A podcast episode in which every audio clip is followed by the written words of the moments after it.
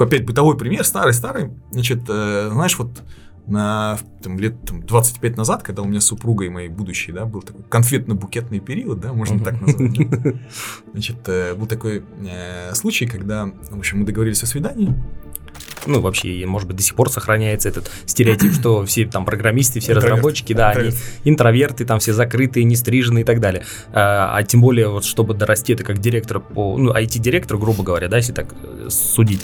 Ну, может, в таких ситуациях как раз-таки в тех компаниях и предлагают вакансию с Java разработчика до CTO. Не, возможно, возможно. Но это это очень далеко, далеко и долго, конечно. Они, ну, не, они мы с тобой о чем говорим? О том, что вот, условно говоря, предостеречь там, молодых ребят, гуглили эту тему, да, там, Вики есть цифровая трансформация, это трансформация через цифровые Цифр... технологии. Через а что такое цифровые технологии? Ну, то есть это какие-то такая игра слов, да? Все, что в онлайне. Это такая новая история, в которой действительно... Хорошее, кстати, определение, сейчас вот мы к нему придем, да? Уже не может быть так, что ты там, условно говоря, там заказал что-то и сидишь там, и сидишь какую ждешь. Ну, придет, придет, нет, нет, там так. Сейчас требования другие. У нас требования поменялись. То есть вот эти информационные технологии, они поменяли наши ожидания. Мне кажется, вот самая плохая история, это когда ты делегируешь и наказываешь за ошибки. Это как, не, неправильная история, да. Но смысл не, не в этом. То есть там были какие-то ночные работы, они там вот, знаешь, что-то вот ходят, что-то делают.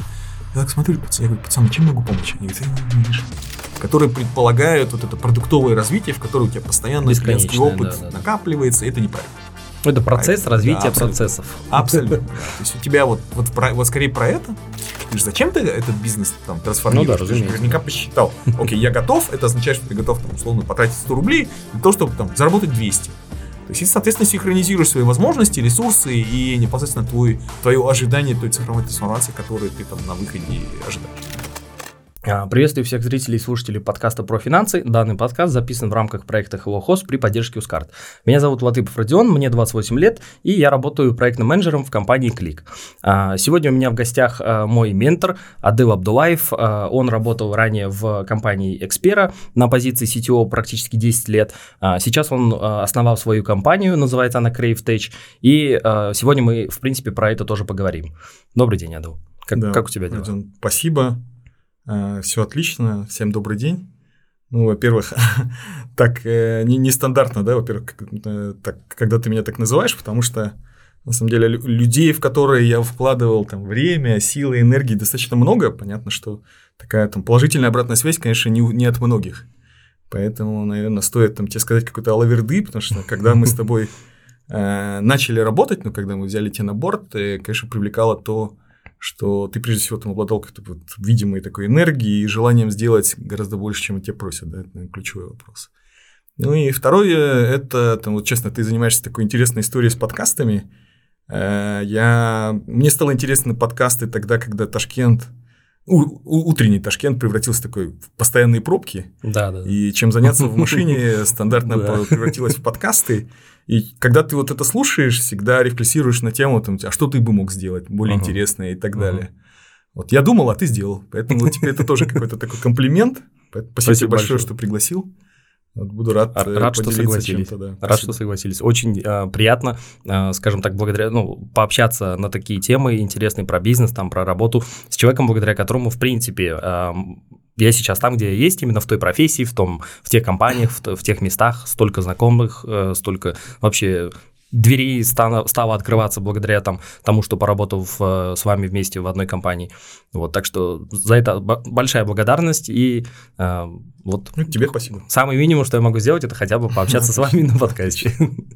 А, давайте, давай перейдем к темам. А, расскажи вообще, почему а, ты работал в сети, ну, на позиции CTO в Xperia почти 10 лет, и только спустя это время решил вот все-таки как-то обоснов... отделиться и обосновать свою компанию. Ну, я бы так разделил этот вопрос на две части, да. Ну, во-первых, там, почему я ушел, да, то есть почему, собственно, я покинул компанию, ну и почему я, собственно, сейчас основал новую компанию, почему я там сейчас в нее вкладываю там энергию, время и так далее. А надо понимать, что ну, для того, чтобы там вообще аудитория понимала, там, не, не все наверняка знают, там, ну, да, что, да. Э, что представляет себе компания Xpera. Это крупный системный интегратор в Узбекистане, занимается внедрением крупных приложений, клиентами которых являются финансовый сектор, банки крупные. Вот. В целом очень амбициозные цели, и я однозначно разделял эти цели, Но мы немного разошлись э, в том, каким образом мы эти амбициозных целей достигаем. Uh-huh. Такая общая фраза, наверное, да, могу да. такой, знаешь, э, бытовой примерчик тебе сказать, да, вот, чтобы там вот как-то понимание было того, в чем конкретно, да, вот мы, например, э, ну, чтобы такая чисто теоретическая, философская беседа не uh-huh, получилась, uh-huh. Мы, например, там каждое утро с семьей, у меня там дети взрослые, а каждое утро там воскресные с семьей там все хотят там позавтракать. Все вместе там знаешь семьей сел, ну, да, посидел, семейный завтрак. наш, да семейный завтрак. А, это там цель у которых которая там для всех одна. То есть там все хотят там и сын и дочь и там супруга я. Но при этом у каждого из нас есть разные способы реализации этой цели. Кто-то хочет там, например, дом поесть, кто-то там на травке посидеть, кто-то там в кафешку сходить. А, вот. И в этом смысле мы немножко разные. Здесь тоже так получилось, да, там, и вот это единственная причина, потому что мы на самом деле там разошлись в том, что какие ресурсы мы на это тратим, что я разделял цели амбициозные, там, какие мы ресурсы тратим, как мы это делаем, наверное, вот это ключевой аспект, почему я, собственно, покинул компанию. Но там э, причину надо все-таки до, дополнить ключевым комментарием. А, просто он из того, кто я есть и как я вообще вижу, вот, мою, из моего миропонимания, да. А, ключевой аспект в том, что я а, благодарен этой компании, потому что я вырос вместе с этой компанией, там, мы там за какой-то короткий промежуток времени там, ушли там, в 10 раз, там, набрали персонала, да, там, если там, от, там, условно, там, от 8 человек до 80, я вырос в этой команде там, от аутсорсинг инженера до CTO. Ну да, это вот, заметно. Это прям, ключевой конечно. аспект. Я вот вырос вместе с компанией, за что ей там действительно благодарность.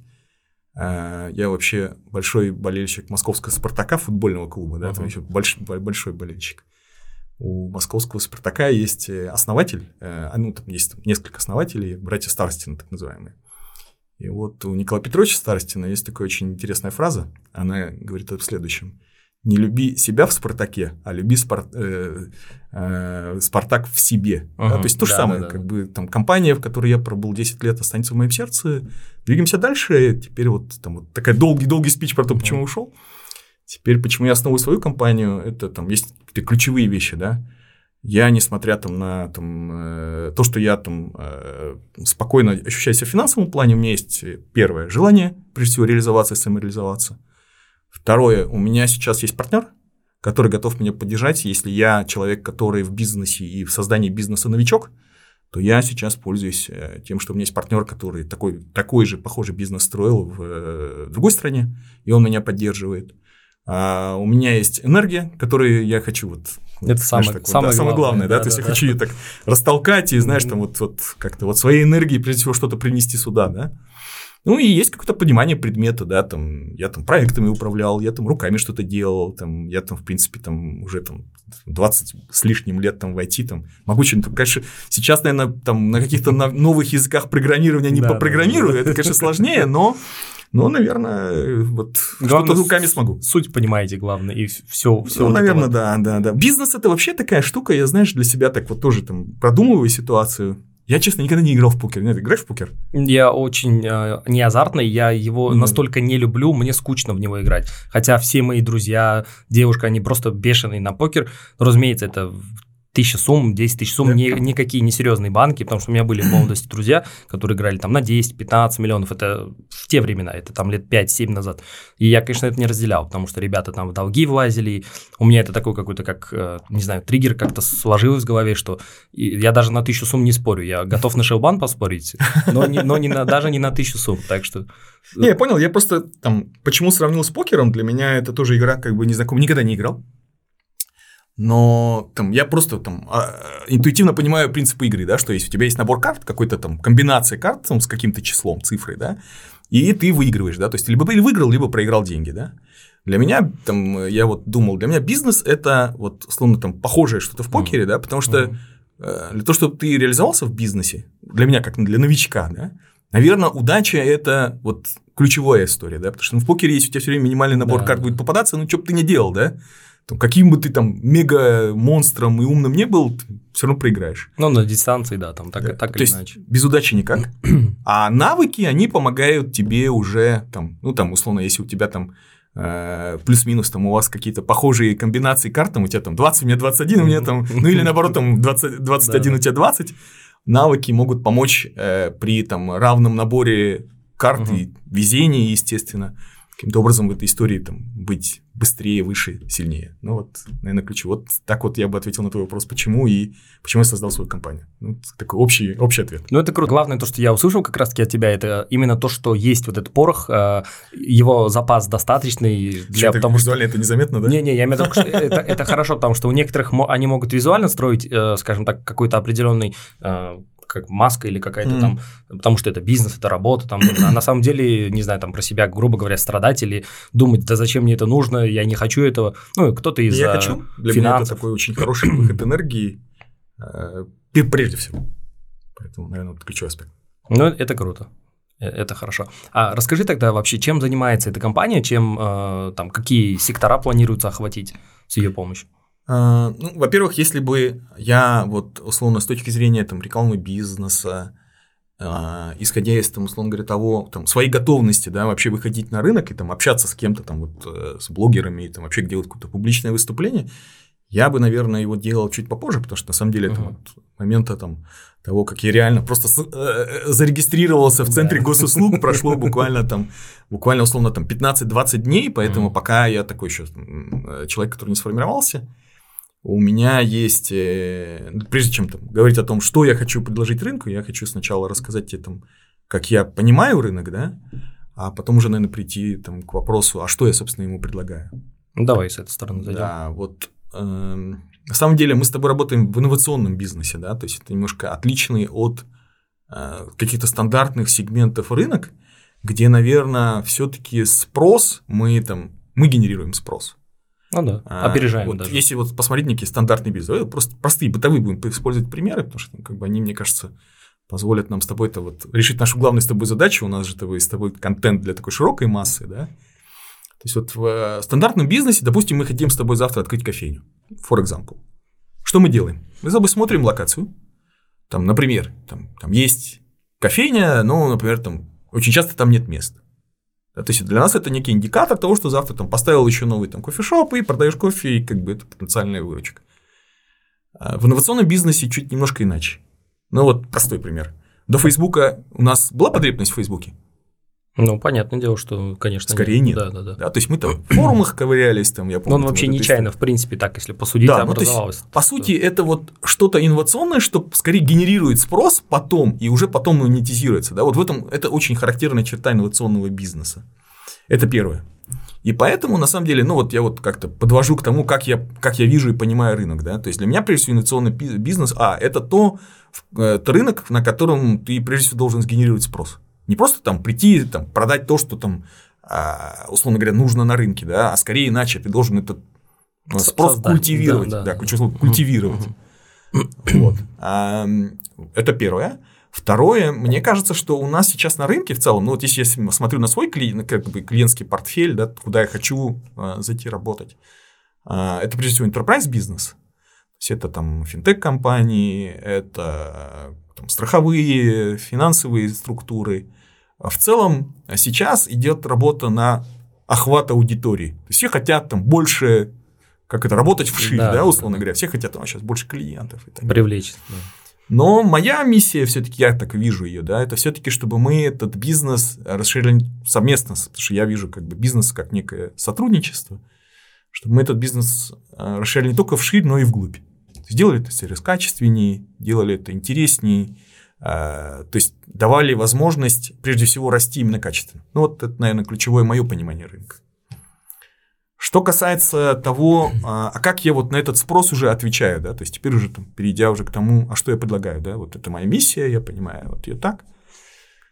Значит, я бы разделил там мое предложение на две такие большие вещи, части, да, то есть, во-первых, есть там, техническое предложение, да, то есть есть некие вещи, которые мы делаем руками совместно партнером, с партнером.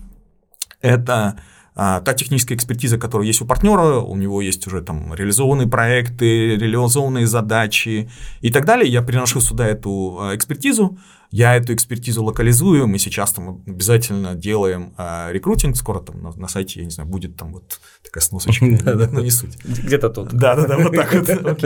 Или тут. Да, там обязательно появится вакансия, мы обязательно эту экспертизу будем локализовывать, и в этом, по сути, я вижу то, каким образом мы будем работать.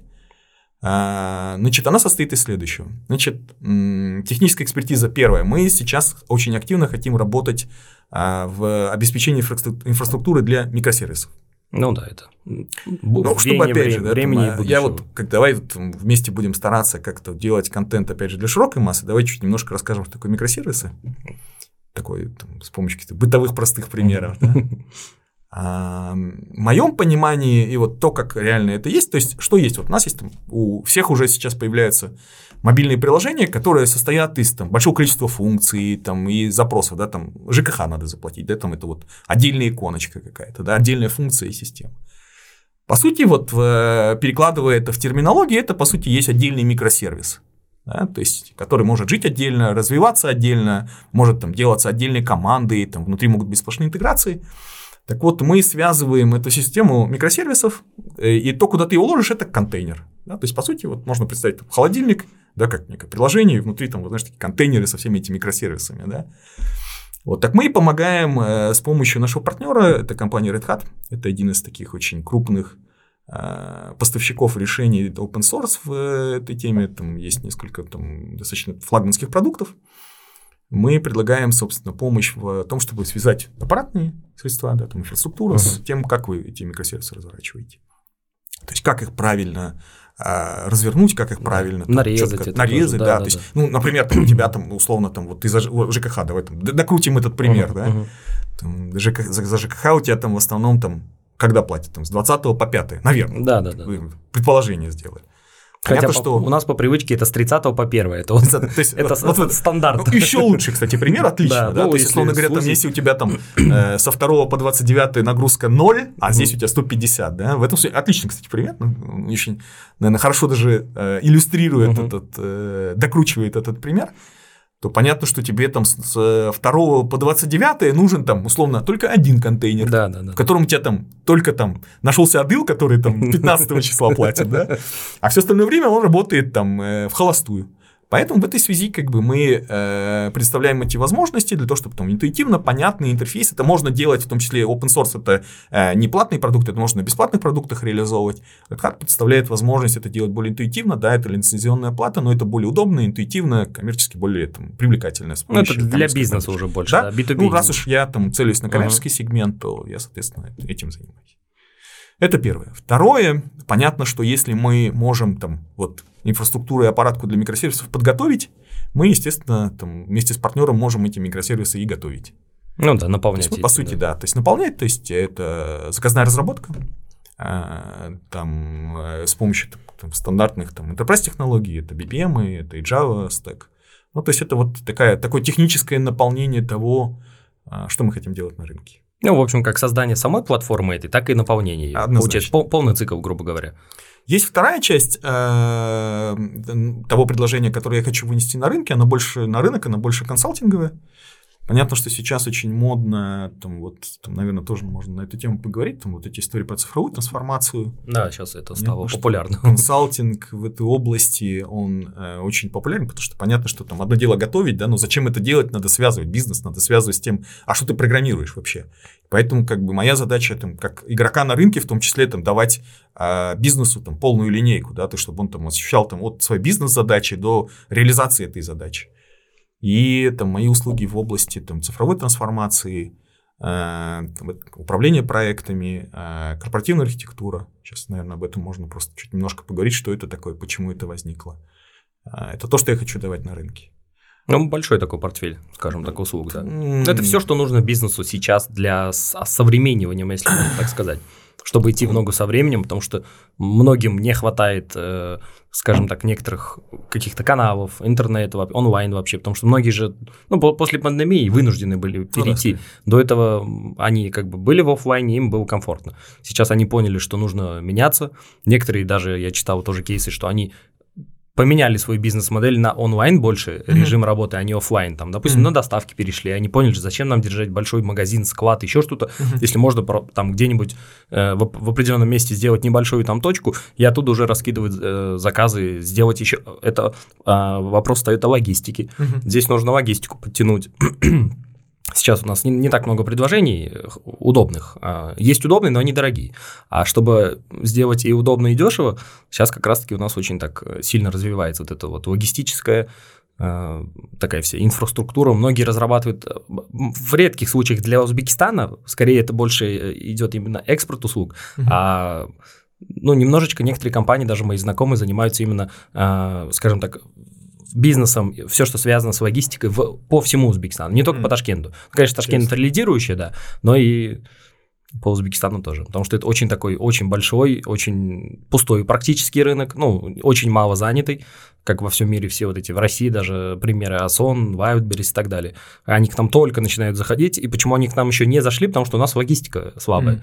Это как бы такой тормоз для них, а они ее поправить не смогут на своем уровне. То есть это то предложение, на котором они должны базировать все остальные сервисы, да? Да, да, да. Так что ну, э, понятно, что это такая новая, новая область. Э, на самом деле, надо признать, что в целом знания в этой области, они там всегда должны дополняться, пополняться. Я, в частности, там, вот как у тебя там, э, там есть менторы, да, там у меня тоже есть ментор.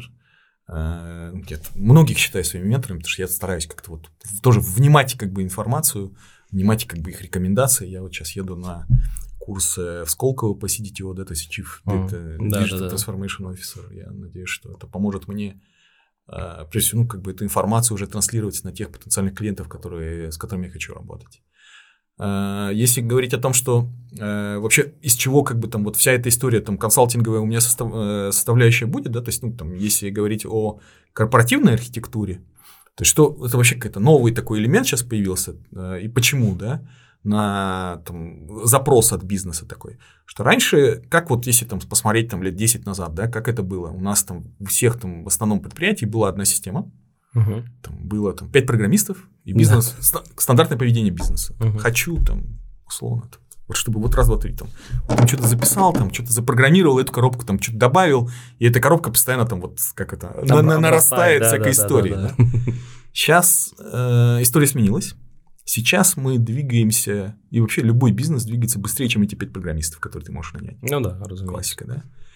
А, что происходит? Происходит история, когда у тебя есть э, твой э, э, ландшафт этих систем, в котором э, там, у тебя куча систем, куча разнородных команд, куча каких-то вот историй, которые развиваются там параллельно да, и да, так да. далее. И возникает задача какая? как, вот, как у бизнесмена. Да, вот, mm-hmm. вот у меня, допустим, бизнес, и я там смотрю на свой антиландшафт. Первое, я пытаюсь понять вообще вот то, что я делаю, вообще, оно как-то взаимосвязано, как-то друг другом общается вообще. Да, да, да. Ну, как-то вот живет друг или какие-то абсолютно разные истории, mm-hmm. да. Это первое. Второе, чтобы меня беспокоило как бизнес, да, это прежде всего, а э, отвечает ли вот мой IT-ландшафт тем бизнес-требованиям, которые у меня есть. То есть вот я вот бизнес, я там вот куда-то туда лечу и сюда лечу, а у меня вот вообще IT-ресурсы, они вот с этим соприкасаются как-то или нет. Uh-huh. То есть это ответ на вопрос, вот бизнес-архитектура, есть IT-архитектура, насколько они вот... Ожидание и реальность, да. Да, ну, абсолютно.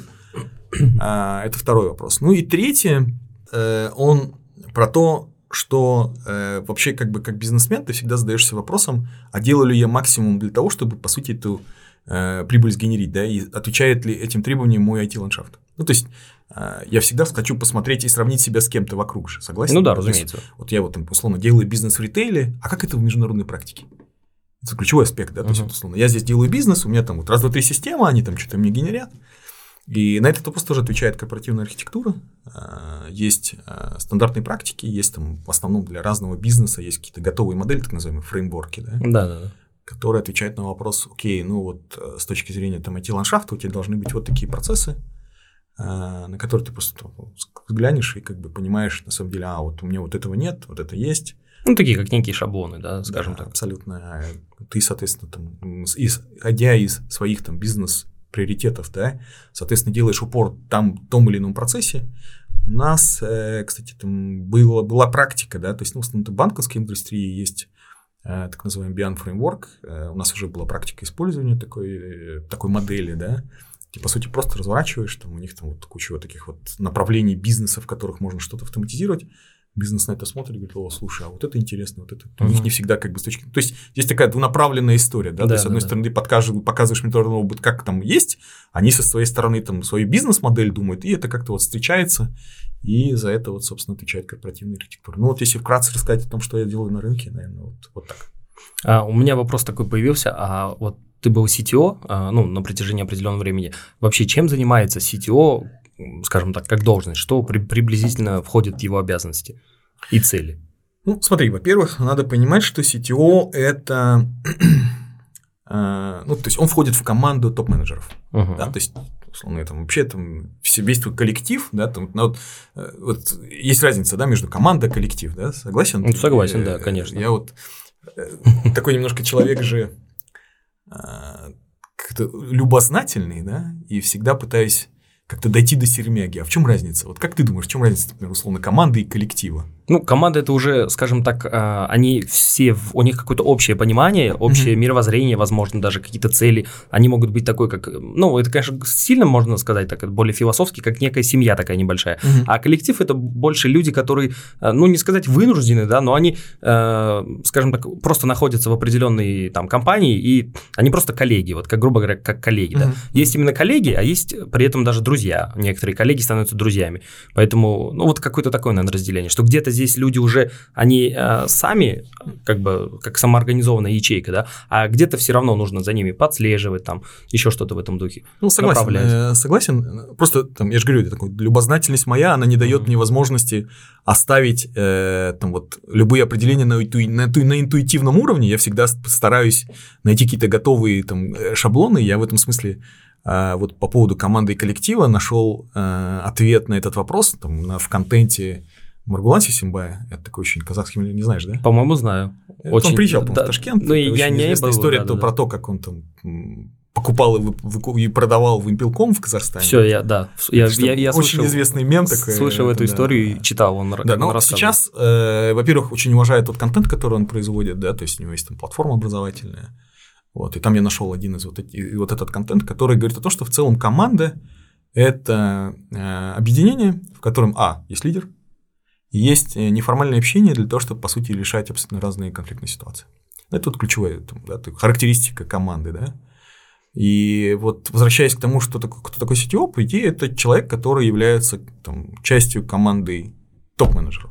Невозможно весь коллектив, да, всю вот всю там большую там 100 человек, там 100 человек всех там объединить в команду, да, потому ну, что да, ну, согласен, у них все равно там, как ты, как ты правильно заметил, там разные мировоззрения, они могут там по-разному общаться, могут Возраст нерегулярно общаться. Да.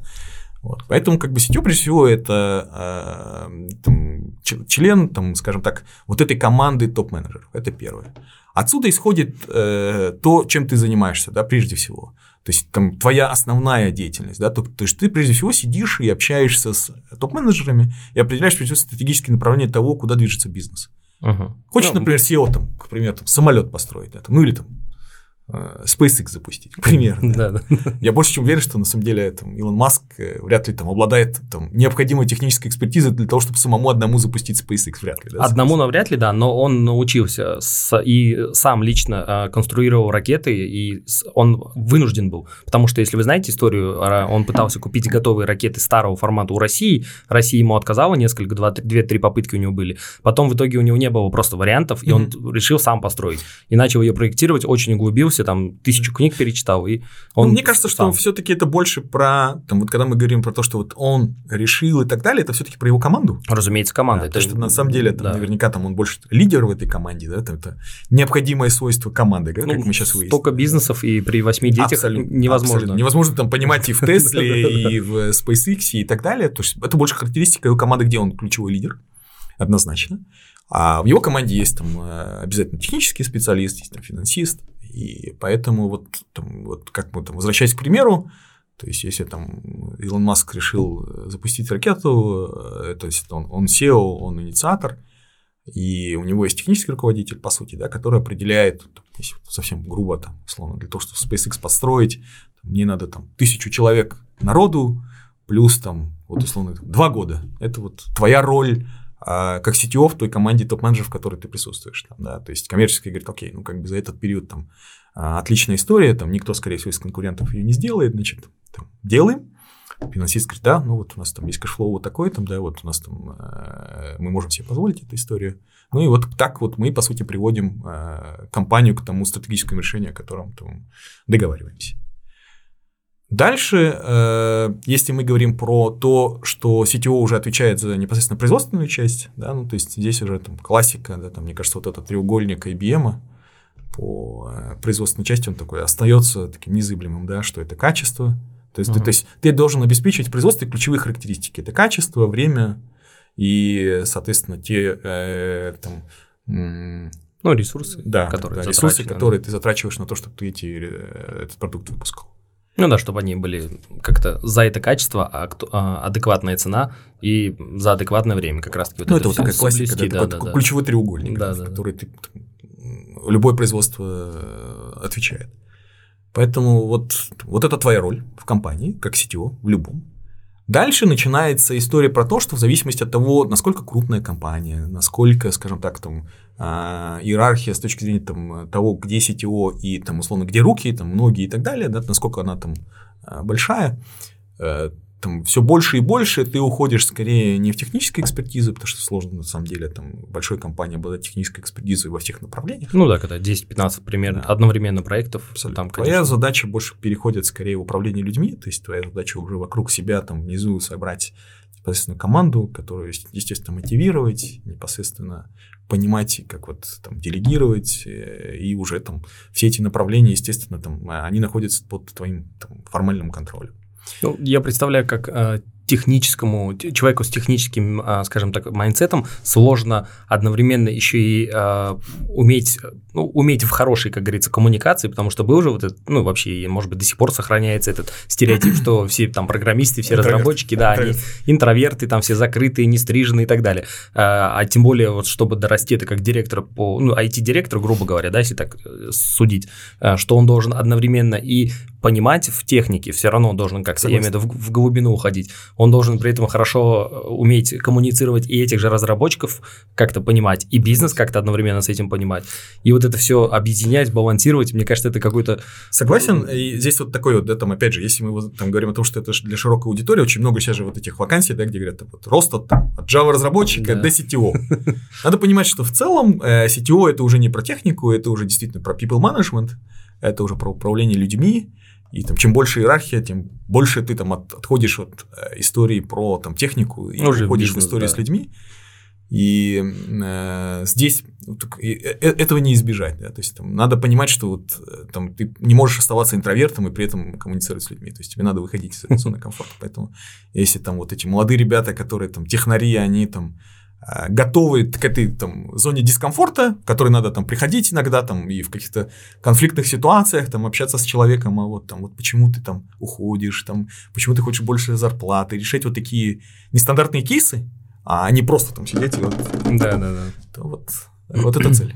Если говорить о том, э, как эта история отражается на вот там, ну вот если уже конкретно переходить, да, как эта история отражается на вопросах, там, как выглядит твой день, неделя, месяц, то здесь вот, по сути, вот из вот того функционального выполнения можно, да, исходить. То что ты делаешь? То есть, ты, да, ты там, общаешься с топ-менеджментом, это в любом случае там занимает, там, вот это регулярное общение должно быть, оно там занимает у тебя какое-то время, Uh, у тебя в любом случае есть uh, задача, да, там операционная, в которой там ты вот производственные процессы, это проекты, которые ты запустил, эскалации, которые у тебя есть. Чем больше проектов, тем больше эскалаций.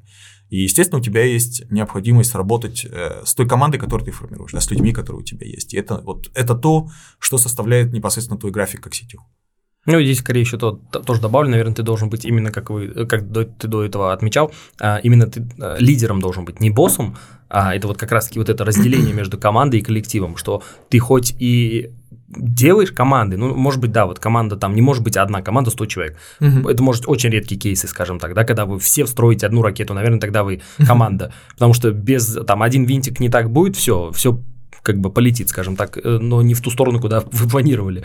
Вот, а здесь, наверное, CTO, мне кажется, такой человек, который должен, пускай коллектив был, было 100 человек, угу. но он должен это разбить на 10 команд по Абсолютно. 10 человек, вот что-то вот в таком формате. Там, команд на 100 человек, там, ну, вот, собственно говорю же, Маргалан Сисимбей на это отвечает, ну, то есть, на самом деле, команд из там 100 человек не бывает, да, обычно это там какие-то там э, коллективы 7, большие, там. которые разбиваются на небольшие команды, которые решают там отдельно стоящие задачи. И действительно искусство в том, чтобы разбить это правильные команды. На микросервисы. Абсолютно. Ну, хорошая, хорошая аналогия, кстати. Которые уже ты способен уже непосредственно управлять внутри, там, через тех людей, которые там ты делаешь лидером в свою очередь, да, и они становятся там лидерами внутри своих команд, они там управляют этим, там, они ставят задачи, там, иначе, иначе эта история не не масштабируется. Это единственный способ масштабирования истории. Ну, вот, наверное, так. Ну, может, в таких ситуациях как раз-таки в тех компаниях и предлагают вакансию с Java разработчика до CTO. Не, возможно, возможно. Но это, это очень далеко, далеко и долго, конечно. Не, до, не, мы с тобой о чем говорим? О том, что, вот, условно говоря, там, предостеречь там, молодых ребят от ощущения, что CTO – это человек, который только занимается какими-то важными техническими да, да, вещами. Да. Да, то есть, нет, такая позиция тоже есть. Это наверняка позиция архитекторов. Ну, да, такие да, тоже да. позиции есть, но это не CTO. Да, то есть CTO это больше вот все-таки а, в большей степени это про управление людьми.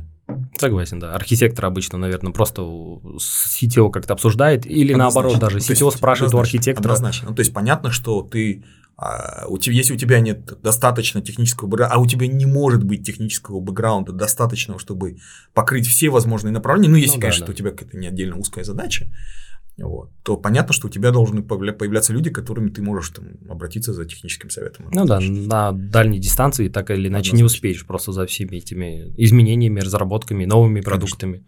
Это понятное дело, конечно. А скажи, как ты считаешь, есть ли какие-то такие целые, можно даже выделить, наверное, направления, которые, в принципе, не способны к вот э, современной, да, вот этим вот реальным, там, диджитализации, там, цифровая трансформация? Угу. А, есть ли такие какие-то, прям можно целые отрасли, может, какие-то примеры компаний? Допустим, на нашем рынке, чтобы так упростить всем задачу. Ну, я понял, на самом деле, ну, как бы, наверное, действительно стоит поговорить в основном про, ну, про наш рынок. И отвечая на твой вопрос, знаешь ли, такой человек все-таки до мозга костей, наверное, все-таки больше аналитик же, да? Да. Для меня, для того, чтобы какое-то рассуждение вести, важно, с чего начинается любой там проект и так далее. Да? Это же классика, да? Это термины и сокращения. Вот. Для меня, наверное, важно прежде всего там, синхронизировать понятия и дать определение, там, что такое там, из, там, общее понимание, там, э, что такое цифровая трансформация дать, да? Вот. Э, что есть вообще цифровая трансформация? Какого-то жесткого термина а, нет. Ну, я не знаю, мы когда-то там гуглили эту тему, да, там в Вики есть цифровая трансформация, это трансформация через цифровые Цифр... технологии. Через а что такое цифровые технологии? Ну, то есть это какие-то такая игра слов, да? Все, что в онлайне. Это такая новая история, в которой действительно... Хорошее, кстати, определение, сейчас вот мы к нему придем, да? Надо понимать, что вот все, если у тебя нет жесткого определения, это новая какая-то область, в которой нет жесткого определения, а это означает, что все остальное скорее больше субъективное понимание всех вот вокруг, да. Да? они где-то близко, но там, вот жесткого определения нет, но все как-то близко, вот одно плюс-минус одно и то же понимают. Да? Можно, что... можно одну аналогию, прям как сейчас у нас местные компании воспринимают э, agile. А как воспринимают? Абсолютно все по-разному. Абсолютно, ну это да. нормально. Хотя есть жесткий регламент, это вот PMBOK, uh-huh. э, прочитай его, там все поймешь, все понятно, там agile манифест, э, Scrum uh-huh. и так далее, все вот это описание. Но они говорят, ну нам здесь вот это не нравится, здесь нам чуть вот это неудобно. Uh-huh. Мы вот это поменяем, здесь уберем, здесь добавим, здесь, но это уже все, вы уже вышли это, за рамки. Вообще, это вообще другое. За рамки вообще в целом. Да, зачем по- потом начинать это, да, называть это, что мы используем вот эту методологию, это, конечно, уже ну, про agile отдельно, потому что на самом деле agile это же все-таки не какие-то жесткие регламенты, это все-таки такой манифест, да, да, да, призывающий быть в целом как-то вот гибче, да. А, ну, возвращаясь, да, то есть еще раз, то есть цифровая трансформация – это то, что делается там трансформация с помощью цифровых технологий, да. Дальше идет понимание, да, в, uh-huh. что в моем понимании цифровые технологии, да. А, потому что ну, есть вот стандартный термин, понятный всем информационные технологии. Это же понятно. Это uh-huh. есть сервер, там, компьютер, uh-huh. это uh-huh. информационные технологии, там, программы, которые в них крутятся. А цифровые технологии? Какая разница? И, наверное, вот в моем понимании, да, то есть вот э, это все какая-то подчасть, потому что ну, в любом случае это так или иначе те программы, которые там есть в информационных технологиях и так далее, но а, цифровые технологии это все-таки то, что э, находится на э, там, на, скажем так, там, на фронте с э, пользователем, с клиентом, да, то есть это то, чем ты тыкаешь, то, в чем ты там свою, какой-то твой клиентский опыт передаешь. Это вот, наверное, вот эта подчасть информационных технологий называется цифровыми технологиями, да.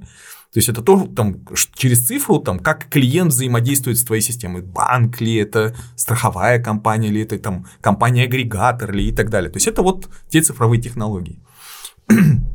Здесь надо сказать, а, вот в моем, опять же, понимании, я хочу такой, может быть, тоже такой бытовой пример да, привести. Почему и вот в чем причина?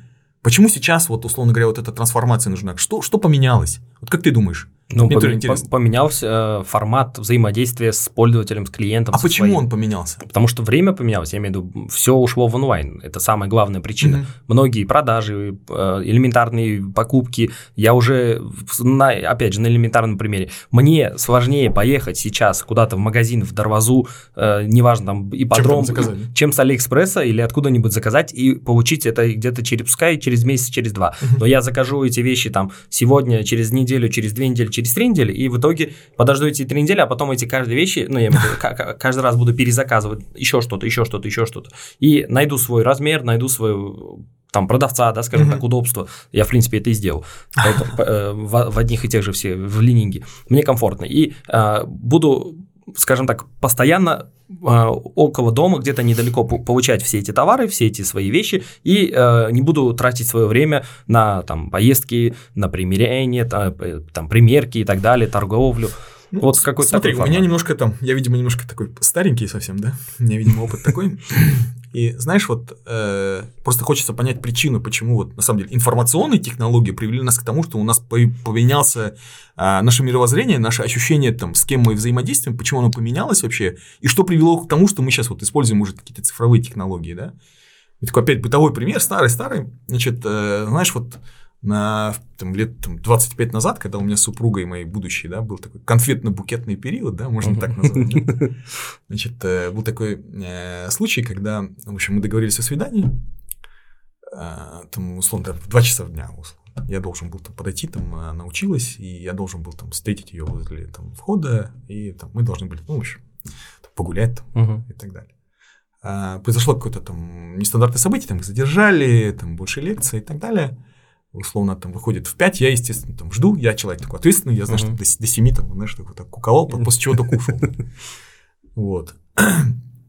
Так вот, с тех пор прошло 25 лет. Ты сейчас эту ситуацию можешь себе представить? Ну да, я, конечно, да. Как выглядит сейчас эта ситуация? Вот у меня вчера была, например, встреча. За полчаса. Так, вот там, актуально? Угу. Актуально, все.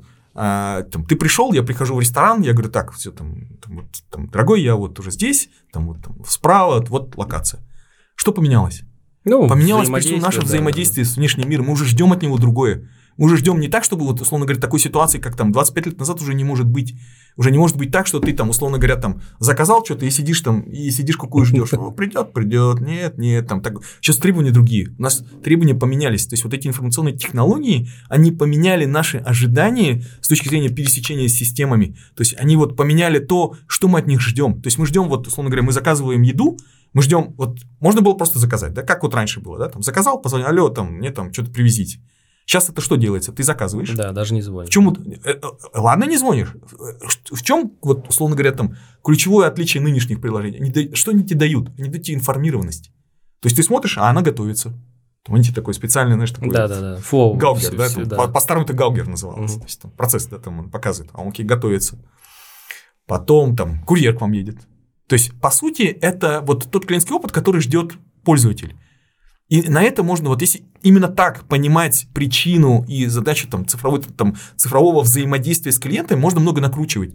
Можно много там понимать, а куда, собственно, надо двигаться в любом стартапе. Да? То есть, вот, э, вот давай там простой, давай там порефлексируем на эту тему. Да? Вот, э, вот что можно добавить вот в этих историях э, с заказом еды, как думаешь? Вот исходя из того, что вот я больше жду там взаимодействия и так далее. Вот что можно еще добавить? Честно, честно, мне почему сложно ответить, я вообще не, не заказываю еду, вообще практически. Я один, ну, один раз в месяц я могу заказать это и то. Окей, ну давай тогда возьмем вот тот, тот же процесс твой там заказа там одежды. Что можно было бы там, например, поменять? Эм, поменять. Чтобы ты был вот более информированным, более там как-то вот спокойным в этом, тебе было бы интересно вот там внутри взаимодействия. Наверное, как вариант я бы мог бы добавить, э, скажем, такой причек, да, предпроверку того, что мне отправляют, Отлично. потому что э, Отлично. я об ты этом видишь, узнаю видишь, потом. Это что. новая точка, да, то есть, угу. которой ты хочешь соприкасаться с ней.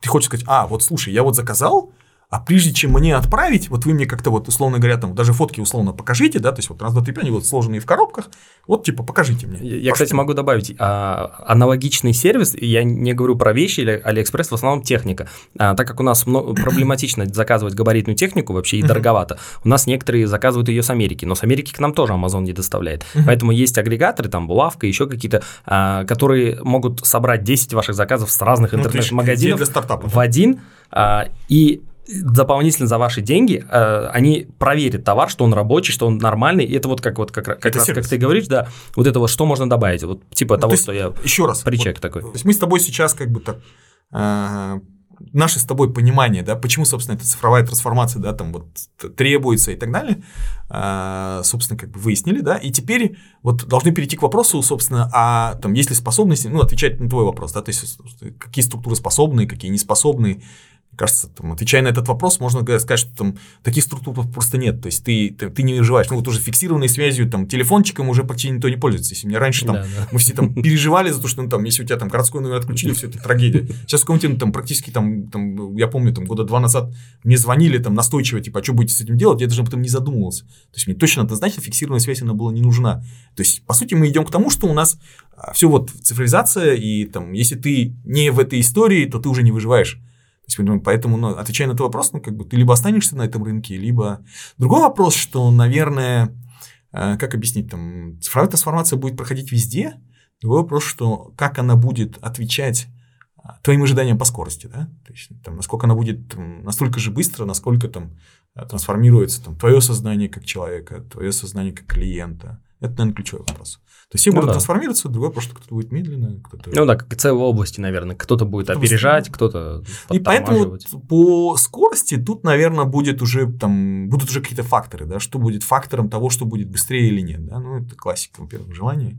Мне кажется, ничего такого, там, это чисто философские какие-то вещи, да, то есть желание руководителя, а второе, ну, что может быть? Ну, может быть, государственное регулирование какое-то. Перевести принудительно в цифру. О, а, о, хороший. Я вот, кстати, знаешь, вот я, наверное, привяжу это к второму фактору, да. Э, тебя могут принуждать, и ты можешь это делать декларативно. Да, и так плохо. О, там вот лозунги, я там, вот, там меняюсь, но при этом ничего не делать внутри. И поэтому, наверное, ключевой второй фактор – это то, что то, что ты реально делаешь трансформацию, а не декларативно, это второй фактор. Можно там, декларативно делать, но при этом ничего не делать. Ну и там, я не знаю, третий фактор уже там, это уже там те составляющие, которые там у тебя там в компании э, влияют на цифру. Это люди, это культура, это те ресурсы, которые у тебя есть, там, и там, технологии, которые у тебя есть. Это уже те факторы, которые уже будут влиять на то, с какой скоростью ты будешь двигаться цифровой трансформации. А будут двигаться все, однозначно все, без исключения. Ну, согласен, в принципе. Надеюсь, что у нас э, цифровая трансформация в компаниях будет проходить правильно, ну, без давлений и э, качественно. Надеюсь. А, я хотел у тебя спросить а, вот о чем. А, смотри, любой руководитель проектов с каждым, наверное, каким-то годом или с каждым каким-то, не знаю, там, повышением, да, я имею в виду, uh-huh. как профессиональным, он получает все больше и большее количество, как правило, проектов. Uh-huh. Но все понимают, что один человек не может там качественно управлять 10 проектами, 20 проектами, что оно так или иначе э, с увеличением количества, оно э, качество падает. Соответственно, в таких ситуациях люди, как правило, берут себе там помощников, ассистентов, делегируют как-то. Uh-huh. А, вот очень проблематичный вопрос делегирования для особенно начинающих, когда человек уверен, что лучше него никто не сделает. А, у меня частично есть такая проблема, я иногда а, действительно на себя сам, это абсолютно никто на меня не взвалит, я сам на себя взваливаю, я знаю, что, ну, уверен в этом, что вот лучше меня не опишет, я иногда ТЗ могу так поправить, что оно поправиться прям очень заметно. Uh-huh. А, при том, что технический писатель, я ему все разъяснил, все объяснил, все вот прям расписал, грубо говоря, просто в какую-то форму перенеси понятную. Uh-huh. Потом то же самое, там какие-то макеты, например, да, там дизайн, еще что-то. Могу сам даже накидать. А тестирую потом сам. Еще что И вот это вот получается такой... Э, как-то, ну, все взваливаешь, и э, мало делегируешь, проблемы с делегированием. Иногда бывает ситуация, когда ты делегируешь, и тот человек, кому ты делегируешь, mm-hmm. он плохо это делает. А в таких ситуациях, конечно, это, наверное, это оправданно себе вернуть и самому проверить. Но если нету, да, скажем, кадров, ресурсов и так mm-hmm. далее. Вот. А у меня вопрос в том, как правильно научиться делегировать и как, а, ну, если это есть э, какая-то, может, совет какой-то там, как mm-hmm. это можно сделать, и как э, и когда нужно брать себе, например, там помощников, ассистентов, mm-hmm. потому что вот я помню, у тебя были там один, и потом вторая ассистентка. Угу. Как ты их выбирал, вот, вот, вот ну, все, Смотри, что с этим связано? Э, вот какого-то готового рецепта, да, там, условно говоря, как там, как приготовить кашу, положив там раз, два, три ингредиента, тут нет однозначно. А, ну, там, то есть, пока ты рассказывал, да, там, или задавал вопрос, у меня такая визуализация этого вопроса была, знаешь, и мне кажется, в любом случае управление людьми, да, и там построение команды вне себя, это знаешь, знаешь, как визуализация пришла в голову? Там, как ты ходишь по, по болоту, да, то есть как ты топи uh-huh. ищешь, да? По сути, да. Что, что, что по сути, да, ты делаешь? Ты, по сути, там каждый раз там пытаешься понять, это пустое или все-таки там в нем есть какая-то все-таки сермяга, на которую можно положиться. И мало того, ты пытаешься понять, там еще глубже, да, история, ты пытаешься понять, насколько серьезно ты можешь перенести на эту историю свой вес – то ли условно просто вот перескочить эту историю, mm-hmm. то ли вот условно положиться на нее серьезно. Знаешь, вот когда ты вот задавал, говоришь, вопрос, такая вот визуализация действительно пришла, это, может быть, отвечает на твой вопрос. В этой связи э, что надо делать? Во-первых, надо вот понимать, что если ты э, там, не масштабируешься это, в этой истории, если ты не собираешь там команду под себя, не делегируешь, ты не можешь масштабироваться. То есть тебе ты остаешься в том а, там, пуле проектов, ну или пуле там, прибыли потенциальной, которая у тебя была изначально. То есть вот как бы как, как одного человека, да. А, то есть если там условно там ты можешь там ос, э, освоить там два проекта, там завтра будешь два проекта. Мне кажется, это для кого-то может быть это и выход, но там бизнес это все-таки обычно там про рост, да, все-таки. Вот, поэтому а решиться делегировать, если ты хочешь масштабировать бизнес. Б – это если уже там ты решился делегировать, то надо понимать, что в любом случае это как там идти по топе на болоте. Надо быть осторожным, аккуратным, понимать, что где-то ты там потенциально нарвешься, а может не нарвешься. Ну, других ну, пробовать. готовых, да, однозначно. То есть это и понимать, что мне кажется, вот самая плохая история это когда ты делегируешь и наказываешь за ошибки это неправильная история, да, мне кажется, если они, конечно, э, эти ошибки не совершены осознанно, да, то есть если ты как-то специально ну, да, не, не сделаете эту ошибку, то наказывать эти истории, ну, если они там неосознанные, если они неповторные, да, то наказывать эти смы- смысла нет, то есть наоборот, э, в этих историях есть такая же байка, да, что в Google не берут, если ты не, не рассказываешь про какой-нибудь свой факап. Не слышал такое? Есть, есть такое. Мне сестра рассказывала. Да, серьезно? Она же там работала. Ну, это байка, которую я там, э, там тоже услышал. Да, мы же все там про какие-то истории слышали и так далее. Поэтому в этом смысле как бы такие ключевые аспекты, они в том, что ну, там, тебе надо, там, э, хочешь масштабироваться, делегировать, хочешь делегировать, будь готов к тому, что у тебя там будут как пустые, так и какие-то полные, э, полные ну, абсолютно противоположные, на которые можно будет там, всем весом, по сути, встать. Ну, вот ключевой, наверное, такой критерий. Ну, здесь, наверное, а, стоит учесть а, в ситуации, когда человек действительно вот правильно отметил то, что если ты строишь команду под себя, тогда ты можешь как-то, разумея, то есть э, там проектный руководитель там и так что-то в этом духе делает команду под себя, набирает людей. А если ему дают какую-то команду, вот здесь, наверное, не то чтобы сложнее, сложнее. Если, или если была. нету ресурсов такое тоже бывает. Если у тебя один человек на выбор, и ты ему сделегировал один, два, три раза, ну, делается, честно, откровенно плохо, то, наверное, здесь уже как-то выбора нету, приходится либо самому делать, либо ждать, пока это ну, Смотри, человека заменит. Э, качество – это в любом случае некая субъективная оценка, согласен? Да, согласен. Субъективная оценка, которая ну, должна как бы внутри тебя а, синхронизирована быть, да? И поэтому ты либо А соглашаешься, соглашаешься с теми условиями, которые тебе на входе дали. У меня просто был такой тоже кейс, там, на, на, там, на заре моей там, э, деятельности руководителем проекта, я тоже в качестве вводных получил команду и, честно, совершил кучу ошибок. Это просто, ну, там, я бы не был э, самим собой, если бы этих косяков тогда не, не насовершал. Да? Это там было же не в период эксперта, это довольно давно. Вот. И в целом это довольно, довольно там, серьезный опыт. Да? То есть, если ты понимаешь, что на входе получаешь команду, которую не можешь управлять, это твоя задача, прежде всего, там, эскалацией заниматься, там, возможно, как бы перестраивать эту команду. Если тебе дают карт-бланш, если нет, то, соответственно, как бы вести соответствующим образом. А, единственное, что мы с тобой, наверное, упустили в этой истории, да, но э, фактор того, что в любом случае надо заниматься тем, чтобы там люди...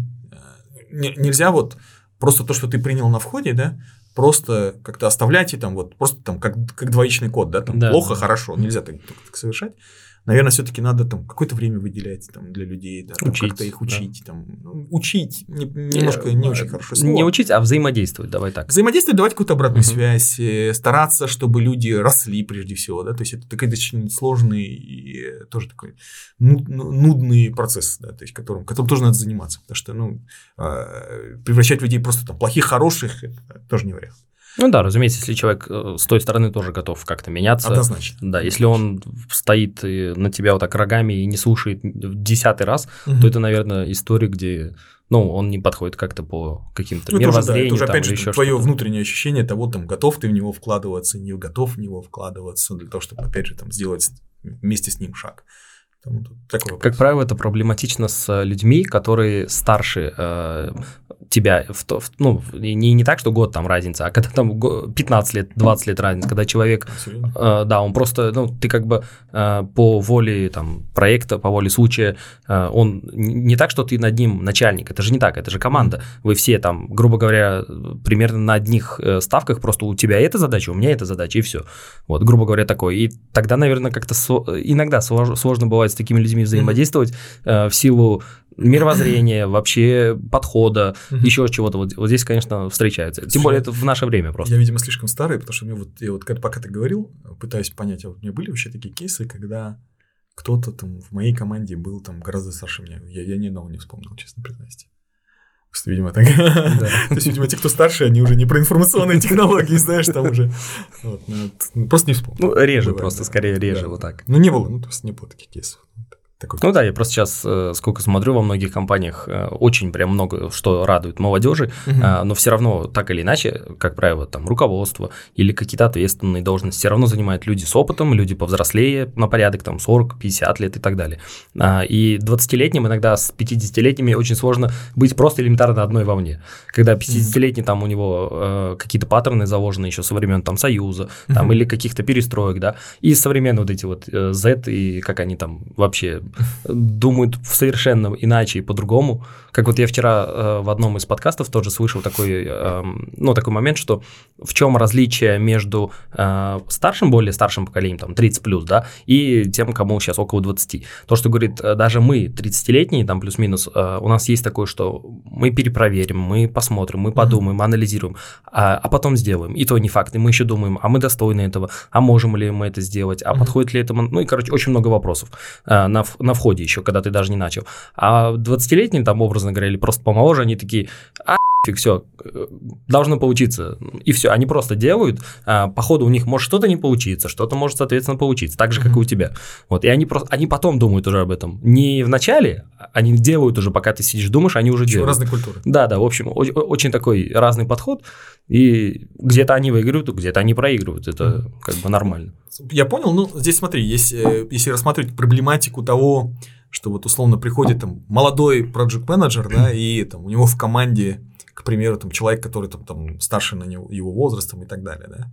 Можно, знаешь, через какую призму посмотреть. Вообще, там, э, я очень там большой апологет Ицхака Дизеса, это такой там, э, значит, ученый, который функцию управления изучает. И он формулирует это следующим образом, да, то есть функция управления, она через там три ключевых э, таких вектора, да, реализуется. Это власть, влияние, полномочия. То есть, когда ты становишься там молодым проект менеджером что тебе, чем тебя наделяют? полномочиями, а могут властью наделить. Ну, Согласен? ну, то есть, условно, да, там, могут там придут, скажут так, так, там, вот, там, Васю слушаться. Там, да, да. Но а, аспект влияния, он тоже важен. Ну, то есть, в целом, там, для того, чтобы в глазах, там, условно, там, опытного там, э, сотрудника, да, там, который там, э, вот этому, там, скажем так, Э, не прожившему в IT, да, там, ни года там, человеку там, как-то себя зарекомендовать и получить влияние, а оно скорее больше такое оценочная история, да, его невозможно дать, ну, там, да, чисто вот тебе влияние, да, вот да, тебе да. влияние, так как не дается. Угу. В отличие от полномочий, да. да, там от Да, абсолютно. То есть там уже какие-то нужны внутренние твои характеристики, внутренние твои качества, через которые ты это влияние получаешь. И там, наверное, оно там сложно получается там, единомоментно, оно скорее там, вот, условно говоря, ты его там заслуживаешь там знаешь, я там всегда вспоминаю эту историю. э, у нас э, был один проект, э, не, не в Ташкенте, это там в области. Мы ставили достаточно большой центр обработки данных, и, знаешь, такой был, был момент, когда вот мои ребята технари, я был там руководителем проекта, и, нет, я, я был, не был руководителем проекта, я был руководителем команды, у меня был отдельный РП, но смысл не, не в этом. То есть там были какие-то ночные работы, они там вот, знаешь, что-то вот ходят, вот, что-то делают. Я так смотрю, я говорю, пацаны, чем могу помочь? Они говорят, не мешай. Что могу сделать, там пошел, там кофе им купил, там вот э, печеньки, там эти пацаны. Вот это как бы элемент, да. через который ты это влияние можешь заслужить. То есть ты в целом должен делать так, чтобы вот проник, вот они проникнулись, то есть его, его сложно получить, его скорее могут тебе, вот те, на кого ты влияешь, они могут как бы проникнуться тем э, внутренним твоим состоянием, которое ты имеешь. Ну, заработать, в общем, да. По сути, да. Ну да, интересно. Это были такие правильно. Кейсы, да. Были такие кейсы. а, расскажи, а какие в твоем опыте были самые легкие и сам, ну или самая легкая, самая сложная а, вообще трансформация mm-hmm. цифровая? Можно там без, в рамках идей, там без названий. Ну, смотри, мне там понятно, что название там совсем не буду говорить, да. Но если вот мы с тобой там последовательно вот в этих вопросах идем, то мы сейчас с тобой о чем говорили? О том, что в целом трансформация это скорее не проект, да. То есть что, что такое проект, да? То есть это там начало, конец. Здесь трансформация – это всегда процесс. Почему? Потому да. что на самом деле, как только ты подсадил пользователя под какую-то условную историю, он не останавливается, он начинает хотеть все больше. Да. Трансформация это все-таки процесс, и он такой бесконечный, постоянный. В этом смысле, кстати, а, трансформация, она там вот как-то э, созвучна и синхронна с этими agile методологиями, которые предполагают вот это продуктовое развитие, в которое у тебя постоянно клиентский опыт да, да, накапливается. Это не проект. Это процесс развития да, процессов. Абсолютно, да. То есть у тебя вот, вот, про, вот скорее про это. Поэтому э, в целом надо, ну, то есть возвращаясь к тому вопросу, где были там интересные истории, ну, на самом деле было несколько таких крупных банков, в которых мы, скажем так, не, не могу сказать, что мы там этот проект там завершили или что-то, мы в целом запустили проект там, цифровой трансформации в рамках э, процесса цифровой трансформации, в рамках которого было несколько проектов, э, потому что цифровая трансформация, несмотря на то, что там вот она начинается, да, вот мы с тобой определили, она начинается с того, каким образом там в цифровых каналах с тобой взаимодействует клиент, она и потом она начинает, естественно, там, ты не можешь просто дать клиенту какую-то историю, да, без того, чтобы применять внутренние процессы, да, для того, ну, чтобы там, клиент, там, там, например, да, к примеру, там, что мы хотим? Мы хотим там вот заказал карту, я хочу видеть, ну, какую гипотетическую картинку, да, вижу. Мы хотим каждый раз менять опыт взаимодействия с банком. Сначала, там, о, напечатали там карту мне, она сейчас к тебе прибудет. А для того, чтобы вот эту информацию наверх поставлять, у тебя должно все внутри, прежде всего, эту информацию каким-то образом, внутренние твои процессы должны быть оцифрованы. Ну, То да, есть, да. А, должна быть там, условно, там, там должен там быть, э, должна быть система, где ты там, условно, карту выпустил, она должна дать интегрироваться с системой, где там идет клиентское оповещение. То есть поэтому э, это требует там, достаточно больших усилий для трансформации и цифровизации внутренних бизнес-процессов. И, наверное, эта история именно про это, потому что мы вот запустили эти процессы э, и проекты, и сейчас они как бы вот, ну, понятно, что для того, чтобы там, мы там вовне увидели эти изменения, достаточно долгое время нужно. Ну, я так понимаю, с банками это все же сложная трансформация, как правило, потому что там очень много бюрократии, очень много э, взаимосвязей, так как это, ну, такая большая довольно-таки машина, в которой очень много там подводных камней для обычных людей.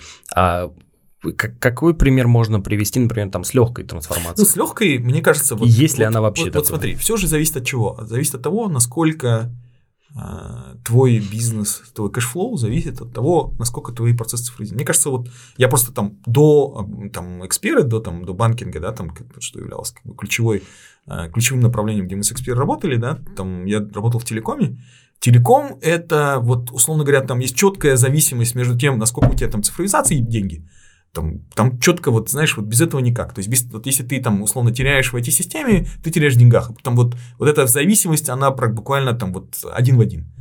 Там, простой там, часовой этой системы стоит там кучу денег. Да, и поэтому да. цифровая трансформация в телекоме, ну, он просто другой зрелости, да, он самый простой.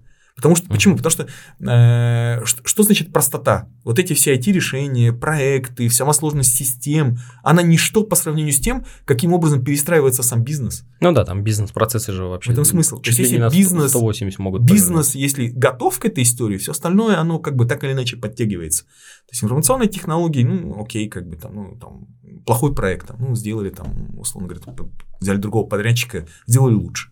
Самое важное же, прежде всего, там, трансформировать там, твое сознание бизнеса. А если сознание бизнеса уже изначально настроено на то, что у тебя есть четкая э, корреляция между там, цифровизацией и деньгами, тут все дальше просто. Вот. А что если бизнес полностью уже на той стороне уже готов, а техника не успевает, грубо говоря? Ну, тут э, что, что, что делать э, Только... стандартно? Во-первых, э, чтобы ты понимал, да, вот хороший вопрос, кстати, да, смотри, тут цифровизация как таковая, да, она, наверное, ведет нас к тому, что мы должны стать более открытыми. Угу. Потому что вот мы же с тобой говорим, да, вот что раньше там была там всего одна система, один программист, и он там что-то. Ну, монолит парил, да. сделал и все. Цифровая трансформация и скорость ее реализации, она зависит от того, э, наверное, да, то есть, ну, во-первых, там, или твоя команда, которую ты масштабируешь, либо от, там, зависит от количества партнеров, которыми ты взаимодействуешь.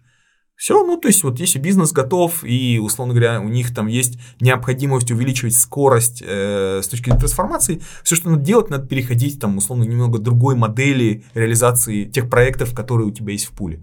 Это могут быть, там, условно говоря, вместо того, чтобы использовать только твою внутреннюю команду, могут, могут быть там привлечение внешних партнеров. Угу. Может быть там абсолютно разные модели, то есть это надо просто пересматривать и действительно синхронизировать ту скорость, с которой, которая была бы комфортна для бизнеса, которая бизнесом воспринимается. Ну да, главное, чтобы на это денег хватило, потому что... Абсолютно. Ну, да. ты, ты зачем? Созда... ты же наверняка взвешиваешь, системы, да? да? Ты же наверняка взвешиваешь. Ты же зачем-то этот бизнес там трансформируешь? Ну, да, ты же наверняка да. посчитал. Окей, я готов, это означает, что я готов там условно потратить 100 рублей для того, чтобы там заработать 200. То есть, и, соответственно, синхронизируешь свои возможности, ресурсы и непосредственно твой, твое ожидание той цифровой трансформации, которую ты там на выходе ожидаешь. Вот. Ну да, По-другому согласен, никак. согласен, да. Нужно... Если хочешь двигаться быстрее, надо потратить больше. Ну, как бы, ну закон, к сожалению. Да, такой. Вложи сейчас рубль, чтобы потом получить два. Абсолютно, по-другому никак. Ну да. Предлагаю перейти к теме про экспатов. Угу. Сейчас для нас это такой новый какой-то, да, такой а, актуальная такая тема для нас, для всех. Угу. У меня тоже сейчас появились, могу уже, наверное, друзьями их назвать. А, Дима, Рита, привет вам. Мы с ними сейчас часто гуляем, это белорусы, угу. очень открытые, добрые ребята. Кстати, вот маленький момент добавлю. Айтишники а, тоже? Да, айтишники, да. То, о чем ты сказал, то, что когда вот жену ждал возле института, и я вспомнил ситуацию, вот позавчера мы встречались, э, хотели погулять, ну и в этом, в э, Нашхаристанской, где есть же вот эта вот речка. И, и мы шли, э, договорились увидеть, они же очень плохо ориентируются на местности uh-huh. сейчас, потому uh-huh. что они uh-huh. там практически не знают. А мы им говоришь, ну ты один что не знаешь, все же знают. Да. Для нас это непонятно, как они это могут не знать. Они говорят, нет, мы иногда до дома подъезж... домой все подъезжаем, такое. а еще до сих пор не знаем, мы подъехали или нет, только по карте ориентируются, uh-huh. благодаря Яндексу. И, в общем, мы договорились встретиться, там э, какой-то есть как купол, ну, я не знаю, там, э, ну, в общем, какой-то такой. Он говорит, ты его не пропустишь, и, давай возле него встретимся. А, это вот, видимо, этот... Э, да, там, где парчок. Да, да, да, да, да. Он высокий, действительно, заметный. И я, мы идем, я про себя думаю, а что было бы, если бы мы лет 15-20 назад Абсолютно. с ними бы пытались Абсолютно. увидеться, и просто вот, вот тем более им объяснить. взаимодействия с помощью вот э, технологии, он реально поменял наше сознание. Это реально, мы сейчас по-другому вообще друг к другу даже относимся по-другому. Особенно скинуть локацию, это же... Да, абсолютно. Сейчас я не представляю раньше, сколько я объяснял, когда нужно подъехать в мою махалю, довольно-таки глубоко заехать во двор, очень очень неудобно и сложно было объяснить даже знающим людям, кто знает, что такое Дагестанская улица, там ну, нынешний Мухаммад Юсуф. Ну, в общем, было раньше сложно. И вот, а, вернусь к вопросу. А, как ты думаешь, а, сейчас вот такое большое количество экспатов к нам приехало, могут ли они повлиять на, скажем так, э, трансформацию, в принципе, нашего, скажем так, э, не знаю, IT-сектора, наверное, uh-huh. как-то так, привнести свою там экспертизу, потому что, как правило, экспатов приглашают, их ставят, даже если они уже приехали сюда и ищут работу, uh-huh. их, как правило, сейчас многие компании привлекают и сразу ставят на руководящие должности. Uh-huh. То бишь они могут, там, скажем так, обучать обучать э, своих сотрудников местных уже, как бы сверху вниз. Вот как думаешь, какое влияние они могут оказать? Ну, наверное, там вот то большое количество влияния это скорее такое такой индивидуальный случай, связанный ну, вот с теми событиями, которые происходят, да, но мне кажется, это вряд ли надо там скорее там смотреть там э, вообще глобально, да, то есть вообще все равно и до этих событий у нас в любом случае этот приток да. э, экспатов. Ну, до этого, мне кажется, опять же, да, то есть возвращаясь к тому, что я такой глубокий аналитик, мне кажется, надо сначала дать, а, мы бы просто в компании пытались дать определение, что такое экспат. Ну вот, человек там с паспортом, как сейчас еще говорят. Кто это, да? Я предлагаю такое определение, да, что если это человек, который э, приехал сюда для того, чтобы реализовать себя профессионально, вот, вот его, да, мы считаем экспатом да, да, разумеется, в данном да. случае.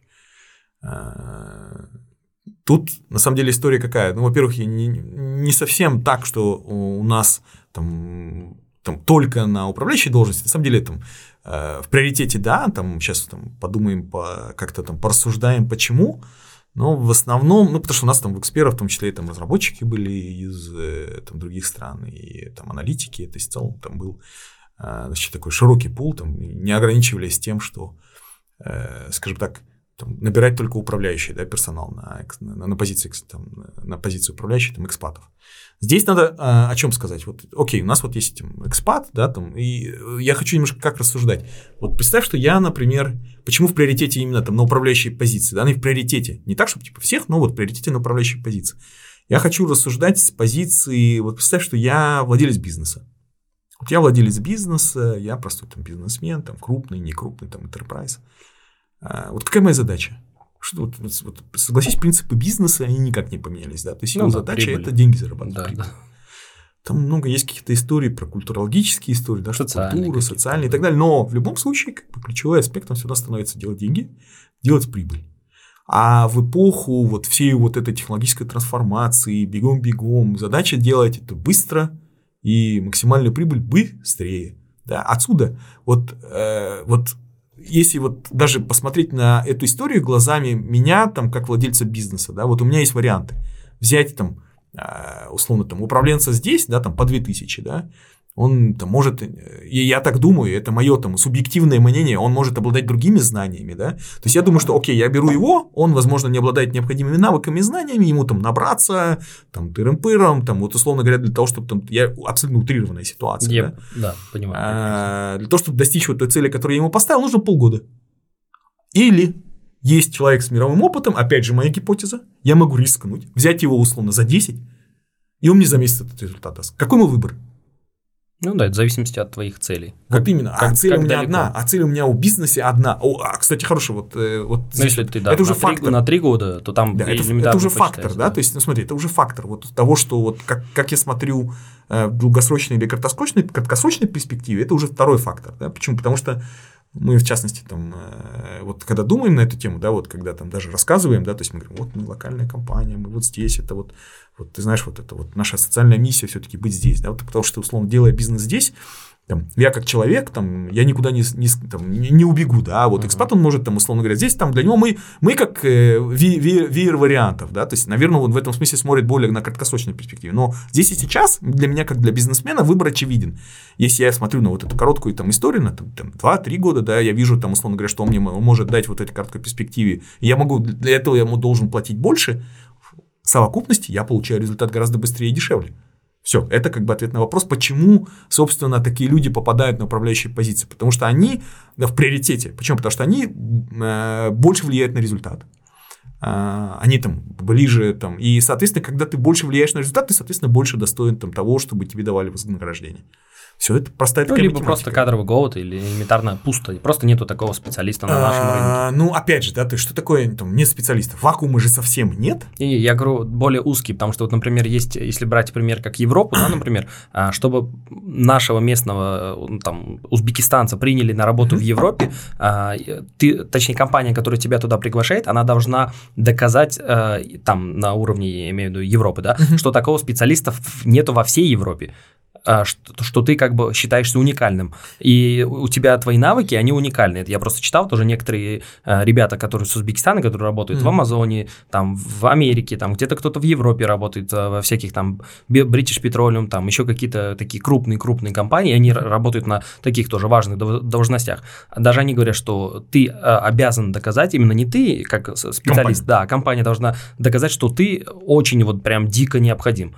А, потому что что, что ну, таких кажется, аналогов нет. Мне кажется, сейчас э, это, это наверное, какая-то старая парадигма, которая сейчас однозначно меняется. Почему? Потому что там бизнес э, в Европе он тоже понимает, что там бизнес, э, тем более, ну, как бы в инновационном, в IT-сфере, да, ну, я не знаю, за весь бизнес не буду говорить, да, в инновационной сфере он быстро меняется, надо ставить на гипотезы. У меня вот конкретно, у меня есть кейс, да, у меня там родной братишка, он в частности там недавно относительно там релацировался в Берлин, и поэтому там, в принципе, там какая-то процедура достаточно простая. Поэтому, мне кажется, бизнес тоже меняется.